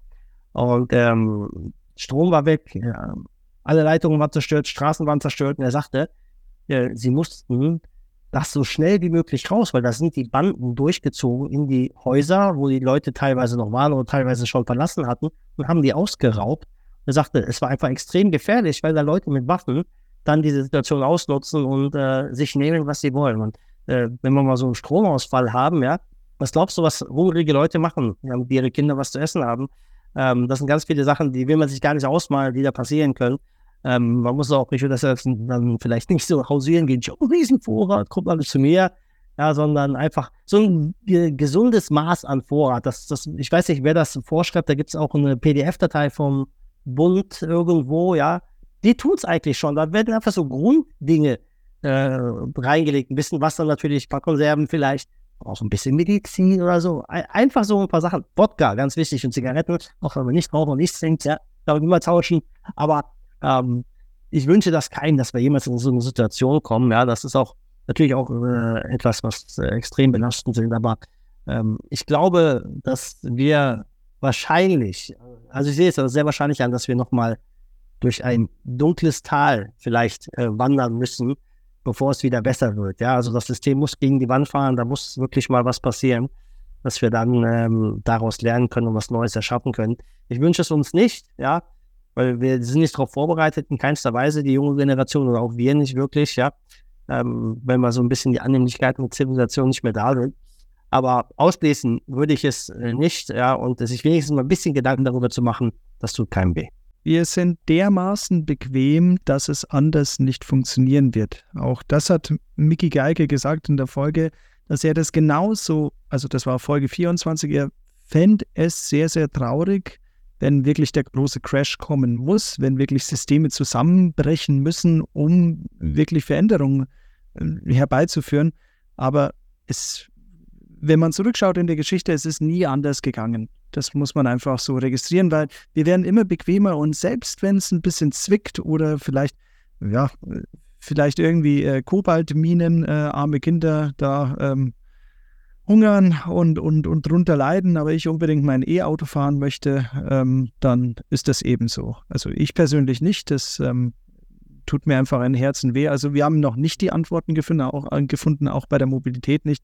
Aber, aber, aber wir, uns wir ja, nicht betrifft, äh, ändert sich nichts. Aber wenn wir da jetzt das Ganze nochmal von oben so ein bisschen betrachten, der Staat bringt die Leute ja auch immer mehr in die Abhängigkeit. Ja, so das, das Wichtigste wird auch schon zerstört. Ja, mit diesem ganzen, der, der, der Nukleus, die Familie, der Zusammenhalt, der wird ja schon dadurch aufgebrochen und die einzelnen Gemeinden, dieser Zusammenhalt in der eigenen Community, ja, das ist letztendlich immer das, was am Ende des Tages zählt. Also nicht auf deine Familie, auf deine nähere Verwandtschaft und deine Community um dich herum. Es muss nicht Familie sein, ja, aber dass du eine Community um dich herum hast, wenn die Scheiße wirklich am Dampfen ist, ja, dass du ein Umfeld hast, ein Netzwerk, wo man sich helfen kann, ausbauen kann. Und wenn man dieses Netzwerk nicht mehr hat, weil die Menschen sich alle misstrauen und äh, denunzieren und sagen, der hat keine Maske getragen, der hat Baut über die Ampel gegangen, was auch immer, sagt man alles für, für wahnsinnige Sachen werden, sich noch ausgedacht werden, ja, wo die Menschen gegeneinander aufgehetzt werden. Da gibt es ja dieses eine schöne Beispiel, ja, diesen roten und schwarzen Ameisen, die in einem Glas friedlich leben. Da kommt einer, schüttelt das Glas und dann bekämpfen die sich. Ja, so ist das auch mit uns. Die Menschen wird ein Label aufgedrückt, die werden gegeneinander aufgehetzt. Aber ähm, letztendlich, ja, sind die meisten Menschen ja friedlich. Ja, ich, ich fand es auch extrem schlimm jetzt, was äh, im Russlandkrieg und Ukraine-Konflikt da passiert ist. Ähm, wie die auf einmal Russen und Ukrainer behandelt haben, ja, wo du denkst, das ist doch nicht, wie kann sowas salonfähig sein? Wie kann sowas angekommen sein, andere Menschen zu hassen oder irgendwas, weil die, weil die Nationalität haben oder sonstiges ist? Äh, ich fand es extrem erschreckend, aber nach Corona hat es mich halt halt nicht mehr gewundert, was, ja, das, da gibt es ja diese ganzen Twitter-Memes, ja, wo da dieser Chip vom Kopf aufgemacht wird. Einmal kommt das Corona-Narrativ rein, einmal dann der Russland-Narrativ, jetzt kommt das Palästinenser-Israeli-Chip rein. Ja, und dann werden die Leute dann einfach programmiert. Jetzt müsst ihr die hassen, äh, dann jetzt nächstes müsst ihr jetzt Angst vor dem Klima haben und so weiter. Ja, äh, die Menschen werden schon äh, ziemlich krass gesteuert. Ne? Und äh, sich dem zu entziehen, ist halt ist nicht leicht. Äh, für mich persönlich, ja, ich, ich bin schon sehr, sehr lange selbstständig, äh, eigenständig und unabhängig, sage ich mal, ja, für Menschen, die abhängig sind, ja, so haben wir eben darüber gesprochen, die den Mund nicht aufmachen können, wenn dir was nicht passt, weil dann der Job nicht mehr, irgendwas passieren könnte, wo sie dann kein Geld mehr haben, Familie nicht ernähren können, die machen einfach mit, die laufen mit aus Zwang, aus Gruppenzwang, aus Druck, aus Existenzängst, was auch immer. Und ähm, das ist echt ähm, kein schöner Zustand ähm, für viele. Ne? Aber so ist das. Der Preis der Freiheit, irgendwann wird er eingefordert. Und wenn wir uns angucken, ja, die Geschichte, du hast es eben erwähnt, es war immer ein Crash, irgendwo gab es immer einen Krieg. Für die, die Freiheit wird uns nicht geschenkt. Die Freiheit äh, ist so, ja, jede Menschen vielleicht in die Wiege gelegt. Also ähm, jeder Mensch verdient die Freiheit, sagen wir es mal so. Aber nicht jeder Mensch bekommt sie. Manchmal muss man sie sich erkämpfen und manchmal ja, ist das System vielleicht doch nicht das perfekte System. Und äh, Krypto ist ein Kampf, ein Weg, der friedliche Widerstand, sagen wir es so. Es ist halt die Frage, wie das Ganze geframed wird, weil du Corona angesprochen hast. Also die, die eben montags demonstriert haben gegen die Corona-Maßnahmen, das waren die bösen Menschen. Und in China, die Leute, die dann demonstriert haben gegen die äh, Zero-Covid-Strategie, auch, wo die auch natürlich niedergeknüppelt worden sind, also auch nochmal ein bisschen härter draufgeschlagen worden ist vielleicht. Aber die wurden dann auf einmal von Steinmeier zum Beispiel dann als äh, Volkshelden gefeiert und, und Helden der, der Freiheit. Also das war für mich auch, habe ich nicht verstanden. Es ist krass, oder? Auch, dass die Leute das mitgemacht haben, ja? Dass du als Polizist oder als äh, Staatsdiener Leute, die auf einer Bank gesessen haben oder alleine joggen waren, verfolgt hast und drangsaliert hast und sonst da gibt es ja echt extrem krasse Bilder, denke ich mir, was ist los mit dir?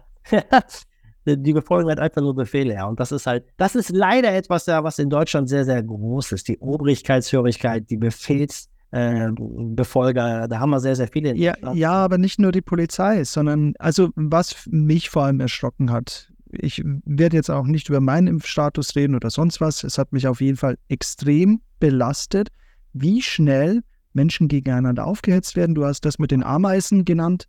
Das, das fand ich sehr, sehr spannend. Also Menschen, die sich eigentlich lieb haben, lieb haben sollten. Du hast auch vorhin Ukraine, Russland gesagt. Ukraine ist die Wiege Russlands. Diese Menschen, äh, Russen und, und Ukrainer, die, die mögen sich, die mögen ihre Kultur. Die, das ist alles von der Politik auch. Ähm, übrigens, Zelensky war 2014, wurde auch von den Tagesschau als irgendwie Ultra-Nazi beschimpft. Dann war er irgendwann mal der Volksheld. Okay, habe ich auch nicht verstanden, ohne dass ich tiefer drin gewesen wäre. Aber so diese Perspektivwechsel und dieses, dieses enorme Narrativ und kein, keine Grautöne mehr, nur dieses Schwarz-Weiße, ähm, auch bei der Thema, bist du geimpft, bist du nicht geimpft, das, das wurde natürlich angestochert. Und dann denke ich mir, wenn das jetzt hier möglich ist bei einem Virus, mhm. wie wäre es zum Beispiel, Stefan, vielleicht hast du ein paar Funde zu mehr. Wegen dir, Stefan, muss ich jetzt 5 Euro mehr zahlen bei meiner AOK-Kasse. Deswegen mag ich dich nicht. Also man kann es ja immer weiter, das Social Scoring dann denken, warum brauchst du, warum machst du das?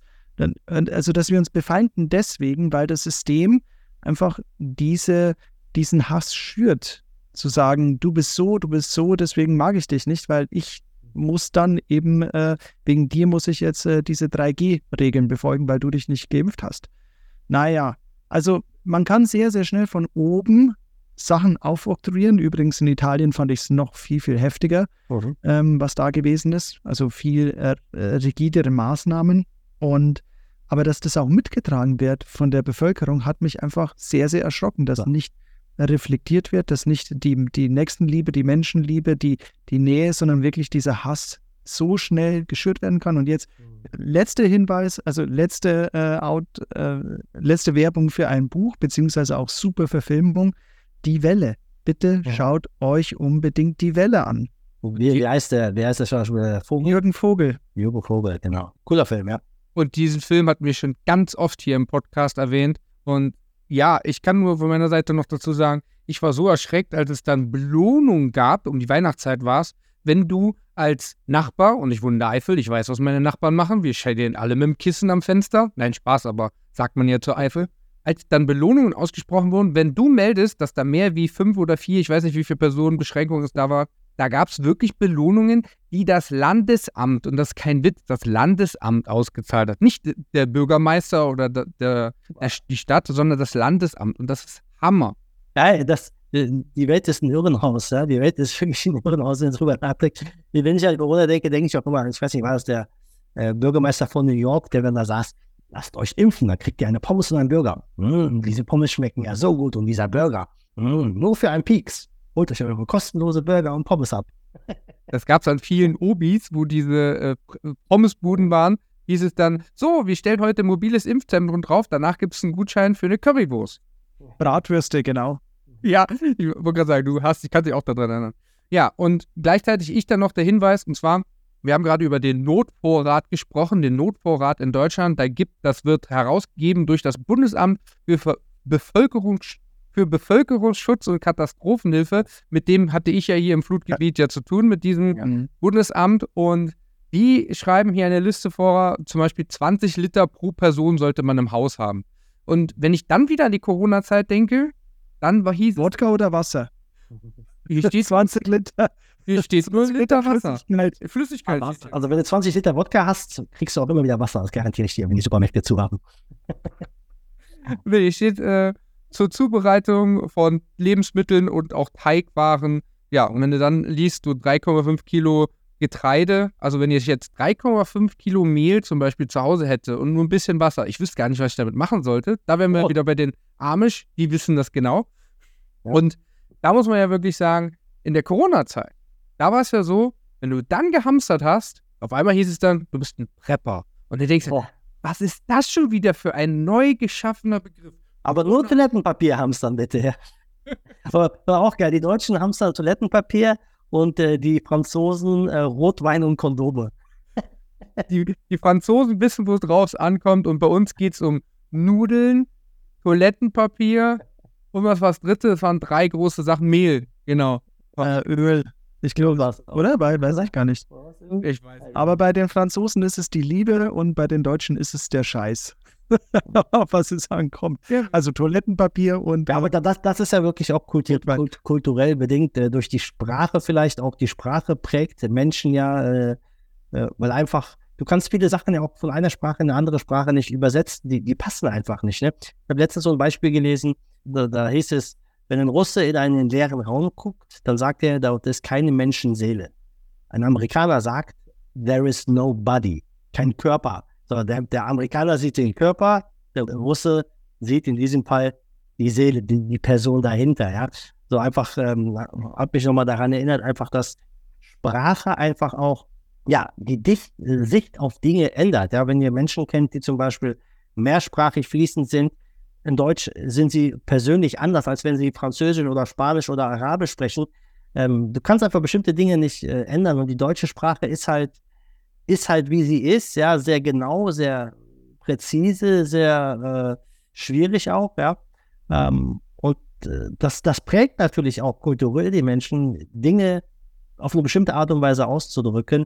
Und du kannst äh, ja Menschen nicht wirklich verstehen, wenn du deren Sprache, du kannst sie verstehen, klar, keine Frage, ja, du kannst es übersetzen, aber ähm, eine Sprache, ja, weil zu beherrschen ist immer cool, weil man auch so ein bisschen Einblick in die Seele oder in das Sein der Menschen dahinter so ein bisschen bekommt. Ne?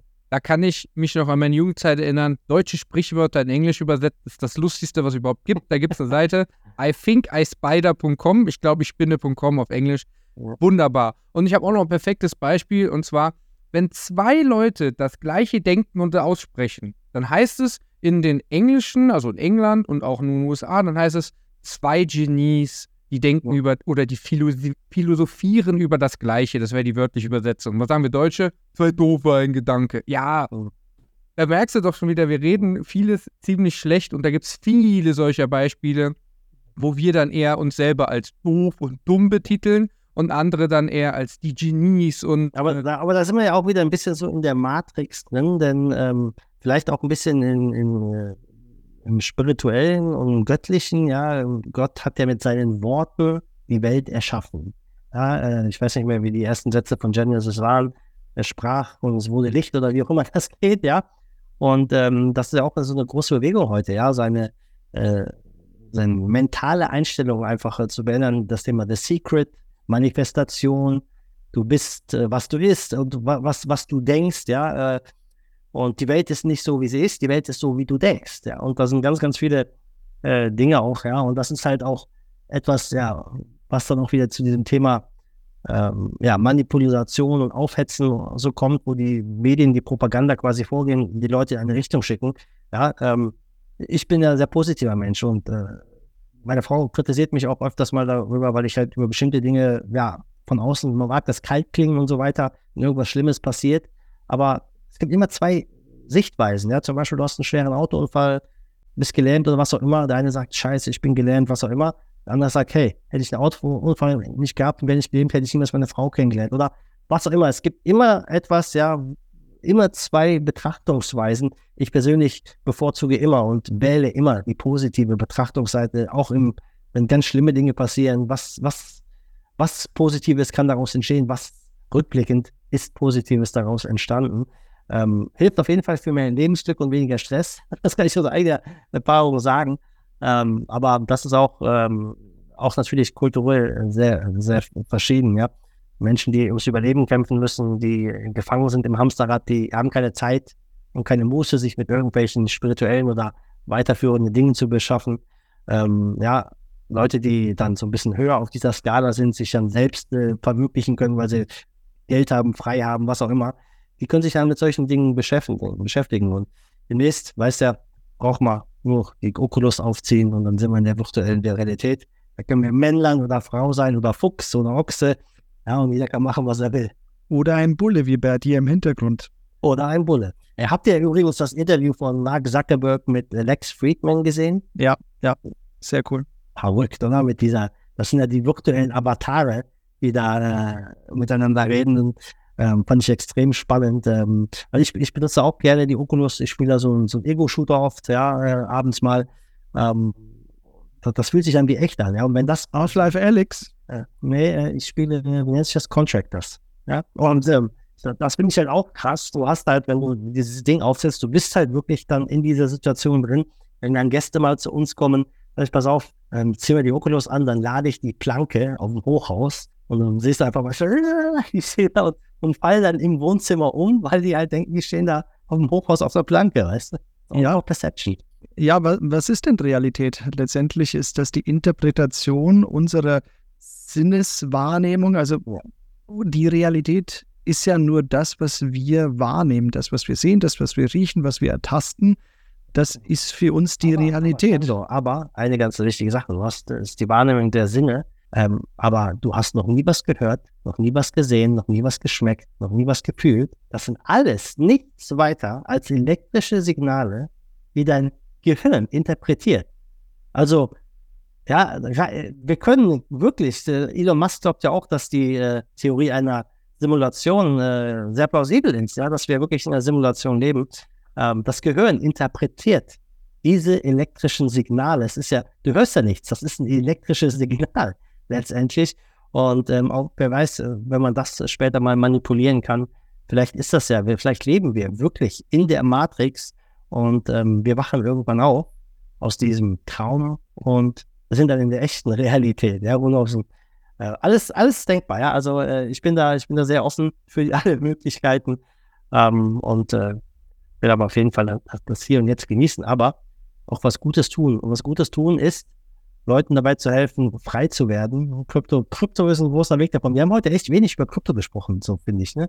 Aber das ist ja etwas, ja, was ich mir nicht vorstellen kann, dass es sich irgendwie ändert, dass, dass ich was zum Beispiel was anderes mache als Krypto, wo du Menschen Wege zeigst, einfach ja, ihr Wissen zu erweitern. Und das, ich, ich sehe so gerne, wenn du Leuten einfach nur so einen Hinweis gibst, sich auch, zum Beispiel bekommst du einen Buchtipp. Und durch diesen Buchtipp, den du irgendwo im Podcast gehört hast, öffnet sich eine weitere Tür. Du gehst in dieses Thema rein. Ja, deswegen äh, ist es extrem wichtig, äh, ja, einfach, dass wir auch mehr Leute haben, die äh, online einfach ihre Leidenschaft wollen können, über die Themen reden, über die sie reden wollen, ja. Ähm, da möchte ich auch die Leute einfach immer wieder dazu aufrufen, ja, wenn dich was brennend interessiert, du dich irgendwo auskennst, starte einen YouTube-Kanal, starte einen TikTok, Instagram-Kanal, mach einen Podcast, ja, sprich mit der Welt drüber. Es gibt genug Leute, die sich für sowas interessieren. Ihr seid ja jetzt auch nicht mehr die allerjüngsten, so wie ich, ja. Erinnert euch schon mal an die Zeit zurück. Ich, ähm, es gab bestimmt Situationen in eurer Kindheit, wie bei mir auch, ja, wo man dachte, ja, da gibt es doch bestimmt keinen, der so denkt wie ich oder der das cool findet oder das. Und heute gehst du ins Internet und findest direkt eine Community von Gleichgesinnten. Und das ist auch cool, ja, dass das, das ermöglicht, Leute zusammenzubringen. Und das sind wir auch wieder beim Thema Krypto, dass wir jetzt weltweit Leute, Zahlungsströme zusammenbringen können, Leute zusammenbringen können, die sich organisieren, ohne dass Dritte sich einmischen können. Ja, dann kommen natürlich wieder die Stimmen im Mainstream, aber man kann da mit Krypto auch Terrorismus finanzieren oder böse Sachen unterstützen. Ja, auch Gangster fahren Auto und benutzen ein Handy. Ähm, ja, vielleicht sollte man darüber nachdenken, Autos und Handys zu verbieten. Ja? Und ja. dieses Essen und Trinken, das nutzen die auch. Ich glaube, das sollten wir abschaffen. Scam. Ich sage Scam. ja, ist verrückt. Also verrückte Welt. Ich glaube, wir haben über diese Welt gesprochen, die so abdriftet irgendwie gefühlt. Und das gehört auch zur Web 3 Welt dazu. Web 3 Welt ist nicht nur Web 3, sondern einfach auch die Welt, die sich ändert. Und das ist einfach auch wichtig zu erwähnen, dass man auch mal solche Themen hier ansprechen kann und es nicht nur auf Krypto bezieht, aber Krypto ist ein Teil von dieser neuen Welt, definitiv keine Frage.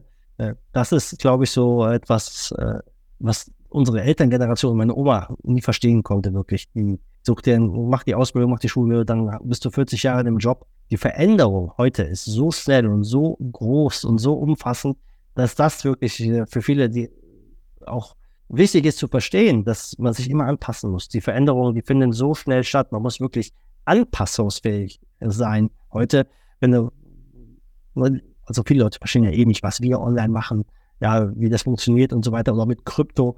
Ähm, was glaubst du, was es in zehn Jahren für Berufe im Metaverse geben wird? Dinge im Metaverse, die kannst du heute noch gar nicht ausmalen, was es da an Möglichkeiten gibt.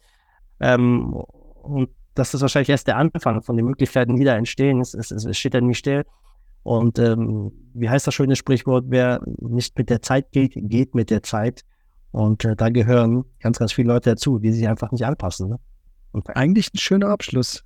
Genauso wie das Thema der Vernetzung. Also der, die Möglichkeit der globalen Vernetzung sollte uns eigentlich dazu animieren, offen zu sein, mit anderen wirklich auch auf, auf Augenhöhe zu kommunizieren, für neue Gedanken offen zu sein und weniger diese, diese tolle Technologie der Vernetzung, tolle Technologie des Internets, auch wieder zwei Seiten der Medaille, ähm, sollte man weniger für Hetze und für ja, Fake News und, und Anfeindungen und ähm, was haben wir, Cybermobbing, was, was es alles gibt. Oder Drogen im Darknet, was man übrigens auch nur mit Bitcoin zahlen kann. Das ist so ein Quatsch. Natürlich kann ich mit alles machen. Ähm, ich kann auch ein Messer nehmen, um dich abzustechen, oder ich kann dir ein Butterbrot schmieren. Also so muss man das verstehen. Das ist auch nur ein Werkzeug.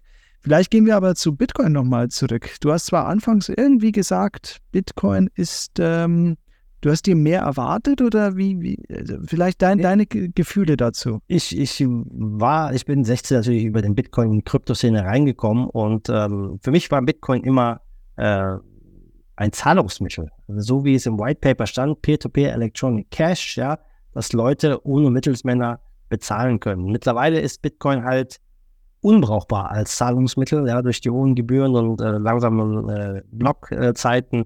Und das überlastete Netzwerk, was künstlich klein gehalten wird bei einem Megabyte, ja, dass, dass man maximal, da weiß ich nicht, 500.000 bis 800.000 Transaktionen reinpacken kann. Ähm, äh, ich glaube, am Tag laufen 500.000, 800.000 Transaktionen da so durch, ja. Das ist jetzt, das ist nicht wirklich viel, ja. Und ähm, mir geht's da nicht darum, ja, einfach nur zu hoddeln und nichts zu tun. Für mich war immer so, das, das ist halt die Ansichtssache, ja. Die einen Leute sagen, zuerst muss es Store of Value sein, bevor es Medium of Exchange wird ich glaube, es muss Medium FX als Medium of Exchange genutzt werden, damit es ein Store Value wird, weil nur dann kann ich es halt immer wieder ausgeben. Ja, und warum horten die Leute Gold und Dollar? Weil sie es immer wieder, ja, immer wieder was dafür bekriegen. Und Gold natürlich schon äh, über lange Zeit mehr. Aber das hat mich halt dann bei Bitcoin 2017 auf diesen äh, Krieg, den Bitcoin Block Wars, da gibt es viele interessante Bücher auch zu und Videos und so weiter. Einfach ja vom Bitcoin ein bisschen ja, enttäuscht. Ja, ich bin ein großer Bitcoin Cash Fan, aber es gibt mittlerweile viele, viele andere sehr gute Blockchains und ich, ich stehe überhaupt nicht äh, hinter diesem Bitcoin Maximalismus, die glauben, Bitcoin wird die Welt dominieren und alles andere sind Shitcoins. Da halte ich gar nichts von, weil Menschen sind verschieden und ich werde das nutzen, was gerade am besten ist. Und ob das heute Blockchain A ist und morgen Blockchain B, wenn es mir nutzt und hilflich ist, dann benutze ich halt Blockchain B morgen. Ja, ist überhaupt kein Problem, weil du kannst von einem Coin in den anderen so wechseln. Ja, und ich glaube nicht, dass wir in einer Welt leben werden, wo Bitcoin ähm, wirklich ja, das A und O und das Ein und Alles äh, sein wird. Ähm, das ist natürlich die Hoffnung von vielen Bitcoinern. Ähm, wird seit vielen Jahren daran gearbeitet, aber kaum einer akzeptiert Bitcoin in der Bezahlung. Ähm, da sind ganz, ganz viele Dinge, die halt einfach so das Gefühl, mir das Gefühl geben, dass ja ab 2017 sich die Krypto-Community auch ein bisschen zersplittert hat. Ja, früher war es wir Krypto, gegen den Rest.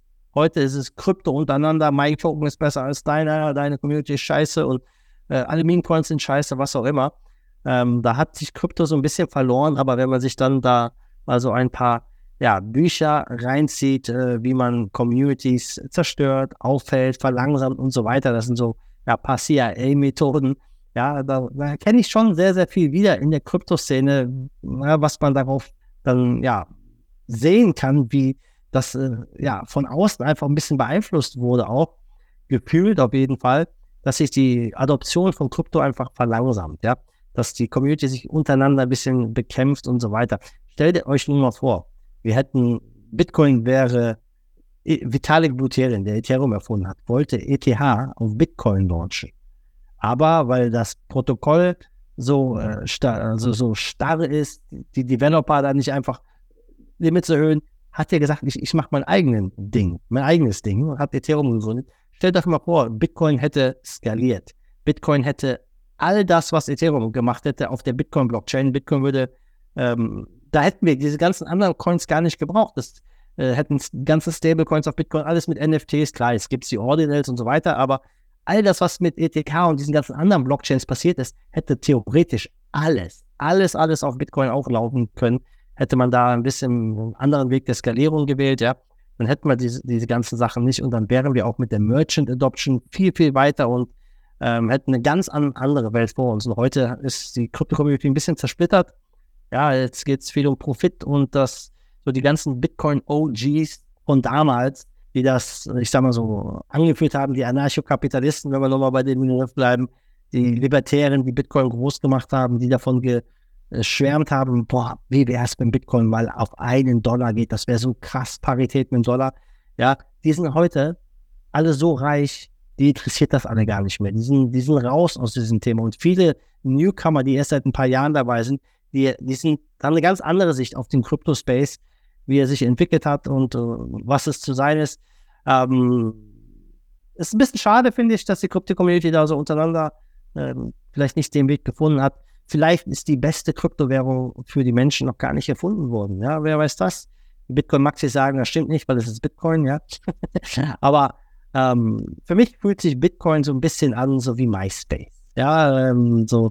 Ist, auf einmal war Facebook da und alle sind rüber zu Facebook. Würde ich nicht ausschließen, ja, dass das passieren kann, ähm, weil Bitcoin wird relativ bald, wenn diese ganzen ETFs und so weiter durch sind, völlig dominiert werden von den Institutionen und den großen Big Playern.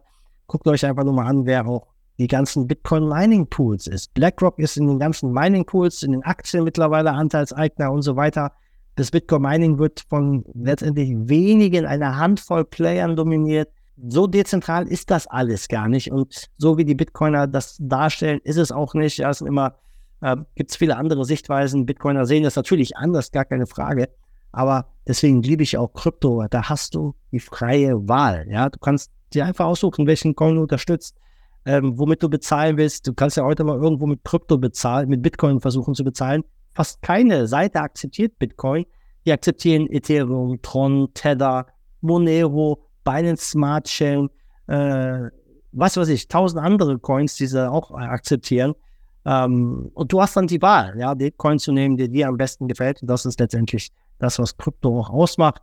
Ja, ähm, es geht um den Wettbewerb, eher den freien Wettbewerb. Und am letzten, letzten Endes werden wir sehen, welcher sich durchsetzt. Ähm, ich kann mir persönlich einfach gar nicht vorstellen, dass es BTC ist, weil ich selber einfach null nutze. Ja, ich würde niemals diese hohen Gebühren bezahlen. Das Lightning-Netzwerk, die meisten Wallets, die sind alle Custodial-Wallets, wo du nicht äh, den Private Key hast und der Herr bist. Ähm, das sind so viele Dinge, wo ich einfach sage, nee, ich, äh, ich nutze was anderes, was mir besser gefällt. Und da gibt es auch ganz viele andere Menschen, die es auch so sehen. Und letztendlich, ja, möge der Beste gewinnen, das, was sich durchsetzt, ähm, wenn es BTC ist und richtige, gute Lösungen bietet, die smooth sind, die günstig sind, die so funktionieren, wie wir uns das vorstellen, Privatsphäre bieten, was auch immer. Ja, ich benutze das, was am besten ist. Und das wünsche ich mir auch, dass die Kryptoszene das wirklich dann letztendlich ja, das ist, was es groß macht, dass hier wirklich ein fairer Wettbewerb herrscht und letztlich letzten Endes sich das Beste durchsetzt, was den meisten Nutzen für die Menschen bringt. Ähm, ich bezweifle halt einfach, dass es der BTC ist. Vielleicht wird der BTC eine Weltreservewährung, die den, die das Gold ersetzt. Aber auch da frage ich mich dann halt, ähm, wie soll das in Zukunft aussehen, wenn der, der Block Reward so gering ist, ähm, das ist einfach, ja, dass die, dass die Miner kein Incentive mehr haben. Das, das ist nicht im Jahre 2100. Jetzt haben wir das nächste Halving vor uns. Lass nochmal zwei Halvings danach passieren. Lass uns ja nochmal äh, zehn Jahre in die Zukunft gucken, wo dann das Block Reward unter eins ist. Ähm, da müssten die Fees extrem hoch sein. Und wer ist dann bereit, so hohe Fees zu bezahlen? Aktuell sind es die, die ich sag mal, die, die, die degenerierten Gambler, die die ganzen Ordinal Inscriptions machen auf Bitcoin. Die Fees von den Ordinals sind extrem hoch aktuell. Ja, die super, jetzt haben wir Fees und so weiter. Aber Satoshi hat das anders gesehen. Er hat gesagt, entweder haben wir mal Milliarden von Transaktionen mit einer minimalen Fee, weil wenn der Block Reward weg ist, müssen die Miner von etwas leben und die leben davon vom Bestätigen der äh, Transaktionen, was eine minimale Fee hat im Optimalfall. Also entweder wird das Ding riesengroß minimaler Fee oder bei einem 1 Megabyte Block Size wenige Transaktionen mit einer maximalen Fee. Und ich stelle mir halt immer die Frage, warum sollte dann jemand äh, in zehn Jahren 1000 Dollar Fee bezahlen regelmäßig, um halt die Coins zu bewegen. Wenn es andere Coins gibt, die vielleicht äh, viel weniger kosten oder gar keine Fees haben und von der von den Menschen dann einfach auch als Wertspeicher angesehen werden. Mhm. das sind ganz, ganz viele offene Fragen und für mich ist ganz sicher nicht klar, dass BTC hier als Gewinner hervorgehen wird und ähm, das ist äh, auch hier, ne, die Menschen teilen sich. Aber zumindest wurde etwas super Tolles angestoßen und das äh, Satoshi auch angesprochen und ich denke, du bist da ja auch lang genug in der Szene unterwegs und auch kritisch unterwegs. Also einfach dass du vieles reflektierst. Und da würden wir gerne als Abschlussfrage deine Meinung dazu haben. Was denkst du denn? Wer ist denn Satoshi Nakamoto? Das ist eine gute Frage. Bevor ich die beantworte, Shepard, wolltest du irgendwas sagen? Du hattest so, so in die Hand gehoben, war da was? Ich wollte nur sagen, das Thema Ausgeben von Bitcoin ist ja sowieso so ein Ding. Und zwar, ja. wenn du Bitcoin ausgibst, oder stehst an der Kasse und sagst, ich möchte mit Bitcoin bezahlen, da sagt hinter dir einer, bist du bescheuert? Stell mal vor, du bist der dickste Pizza-Guy, der jetzt hier bei McDonalds für 5 Euro einen Burger kauft und du in 10 Jahren wärst du Milliardär. Bist du denn verrückt, die auszugeben? Ja, aber das ist dann wiederum auch nicht gut. Also da haben wir auch drüber gesprochen. Eine ja. deflationäre Währung ist, wenn der Anreiz zum Geld ausgeben und die, den Konsum anzu Stachern nicht gegeben ist. Deswegen sagt man, gesunde Inflation von 2% halte ich zwar auch nicht viel davon, sondern es muss ja. irgendwo in der Mitte eigentlich bleiben. Ja, das perfekte System haben wir noch nicht gefunden letztendlich. Ne? Aber Krypto ist angetreten, um es äh, zu testen und zu sehen, ja, welches System ist das. Und wir sehen, Staaten akzeptieren Bitcoin. Vielleicht wird es einen Staat geben, der sagt, ich akzeptiere eine andere Kryptowährung als Legal Tender, was auch immer. Und diese Versuche werden letztendlich dazu führen, dass das Beste sich durchsetzt. Und äh, ob wir das dann noch erleben, das ist eine andere Geschichte. Aber das ist der freie Markt, der freie Wettbewerb und äh, Krypto, ja. Satoshi hat diesen Stein ins Rollen gebracht. Also er war derjenige, der dieses, äh, ja, diesen Geniestreich gelandet hat. Und die Frage wirklich, ja, wer ist Satoshi? Das ist eine Frage, wo man eigentlich sagen kann, im Grunde ist es nicht wichtig, wer, wer Satoshi war. Aber viele wollen natürlich auch sagen, ja, ähm, wollen da vielleicht auch Namen sehen, ja. Es gibt eine große Community, die glaubt, äh, Craig Wright ist Satoshi, der klagt vor vielen Gerichten weltweit, ähm, dass einem sagt, ich bin Satoshi, ich habe Millionen von Bitcoin oder was auch immer. Ähm, es gibt eine andere, die sagen, es ist Hal Finney, der ist äh, gestorben an, ich glaube, ALS war es, ja, relativ zeitnah auch mit dem Verschwinden von Satoshi und so weiter. Ähm, andere sagen, es war ein Zusammenschluss von mehreren Leuten, auch mit Adam Beck zum Beispiel oder ein paar Firmen. Es gibt auch Leute, die sagen, es war CIA, damit wir uns an digitale Währungen gewöhnen, damit die dann die CBDCs einführen kann. Ähm, letztendlich, ob die Frage geklärt wird, ähm, auch das wird wahrscheinlich, ich glaube, niemals schwarz auf weiß feststehen. Auch wenn zum Beispiel ein Craig White vor Gericht gewinnt und sagt, ich bin hier, das Gericht hat gesagt, ich bin Satoshi Nakamoto. Die Leute werden es nicht glauben und das wird sich dann ähm, auch nicht durchsetzen, weil die Leute eine andere Meinung haben. Und ich glaube, es wird immer ein Mysterium bleiben, wer Satoshi ist oder wer Satoshi war. Und äh, es spielt letztendlich auch im Bitcoin im Kryptomarkt keine große Rolle. Ich glaube, ähm, da äh, die Chance, dass Bitcoin sich vielleicht auch ein bisschen zu einer Religion entwickelt, die äh, ersten Züge sehen wir schon. Ja, wenn wir uns zum Beispiel unseren Bitcoin-Maximalisten Max Kaiser angucken, er ist der Prophet of Bitcoin, the God of äh, Satoshi, was auch immer, wie er sich da nennt auf äh, seine, seine Jünger dann dahin zu bringen. Ähm, hat ein bisschen Kult, äh, kultmäßiges Ansicht das Ganze auch, ja, gerade auch dieser Bitcoin-Maximalismus, wo es auch viele Stimmen gibt, wir brauchen Bitcoin-Maximalismus, ist super und es, es wirkt so ein bisschen wie ein Kult. Vielleicht wird Bitcoin irgendwann mal eine Religion und die Leute beten den Satoshi dann in Zukunft an, wie sie heute Jesus und äh, andere Leute anbeten. Kann ich mir auch vorstellen, dass das äh, möglich ist. Ähm, letztendlich, für mich ist wichtig, dass es Krypto gibt, dass es die Möglichkeit gibt, Transaktionen durchzuführen ohne Mittelsmänner. Und ähm, das, das ist das, was Positives daraus unterstanden ist. Aber irgendwann machen wir nochmal, äh, da werden wir nochmal zurückgucken auf das Ganze, Jungs, und uns vielleicht über diese ganze Regulierung, die gerade hier im Kryptobereich passiert, lustig machen. Denn letztendlich, ja, diese ganzen Begrifflichkeiten, die sich in Krypto eingebürgert haben, äh, die so Mainstream geworden sind, wie Coins, Token, Wallets. Das sind alles nur Begriffe, die uns jetzt teilweise zum Verhängnis werden. Ja, zum Beispiel, äh, wenn du ein Wallet hast, ja, du hast keine Coins auf deinem Wallet. Du hast das Einzige, ja, was du hast, ist vielleicht sogar nur oft in deinem Kopf ein Schlüssel. Also im Endeffekt ist, ist Krypto nur Wissen, was dir das Wissen gibt, in einer Datenbank, die von, je nachdem, welchen Netzwerk du bist, einen Eintrag zu setzen. Ja, da gibt es auch, auch Diskussionen, gerade in den USA, die ganz spannend sind zum Thema ähm, Rechte und Ownership von Krypto, ähm, weil es, eigentlich ist es ja Free Speech, eigentlich ist es ja Wissen, ja, was, was dahinter steckt und wie kannst du sowas besteuern, wieso kannst du sowas äh, verbieten oder sonstiges, wenn es im Endeffekt ist, dein Wissen, dein Private Key in deinem Kopf, der dir das Recht gibt, ein Signal an einen, als Beispiel Miner zu senden, der einen Datenbankeintrag, der dezentral auf der Welt liegt, ist, zu verändern. Ja, es, es, es, es gehen ja keine Coins von dir woanders hin. Wenn du in ein anderes Land reist, nimmst du ja keine Coins mit. Die Coins waren schon immer da und so weiter. Das ist eine ganz andere Diskussion, die wir vielleicht auch nochmal im Zuge der Regulierung in Krypto in den nächsten Jahren hören werden. Ähm, wenn, wenn du gefragt wirst, wie viele Coins hast du oder was auch immer, hast du Coins in dieses Land mitgebracht? Ja, wenn man 10, mehr als 10.000 Euro mitbringt, hast du Coins haben wollen? Nee, hast du nicht. Ja, letztendlich. Ähm, ganz, ganz viele spannende Sachen äh, noch, äh, die wir da besprechen müssen. Aber wer ist Satoshi? Egal. Egal. Wie heißt er? Michael Wendler, oder? Gutes Lied. Jetzt hast du noch den Leuten ins Ohrwurm gesetzt äh, am Ende des Podcasts. Ja, vielen Dank für diese ganzen Einblicke und auch noch ein Rückblick in das, was passiert ist, in das, was auf uns zukommen kann. Alles das und jetzt am Ende auch noch, noch mal auf das Thema Bitcoin bzw. Krypto. Also ich fand, es war eine super Folge, viele spannende Themen, viele interessante Themen, die vielleicht auch erstmal sich dunkel und schwarz anhören, aber unterm Strich, es muss nicht immer alles dunkel und schwarz sein. Man sollte einfach nur wissen, was kommen könnte. Und ich glaube, dann ist man schon sehr gut vorbereitet auf das, was kommt. Und wenn es doch nicht schwarz ist, dann freuen wir uns alle drüber. Deswegen, ich sage vielen lieben Dank, Dennis, für deine Zeit. Vielen lieben Dank für diese spannende Folge und all deine Einblicke, die du uns hier geteilt hast. Gerne. War mir eine Freude. Vielen Dank. Macht's es gut. Ja, tschüss.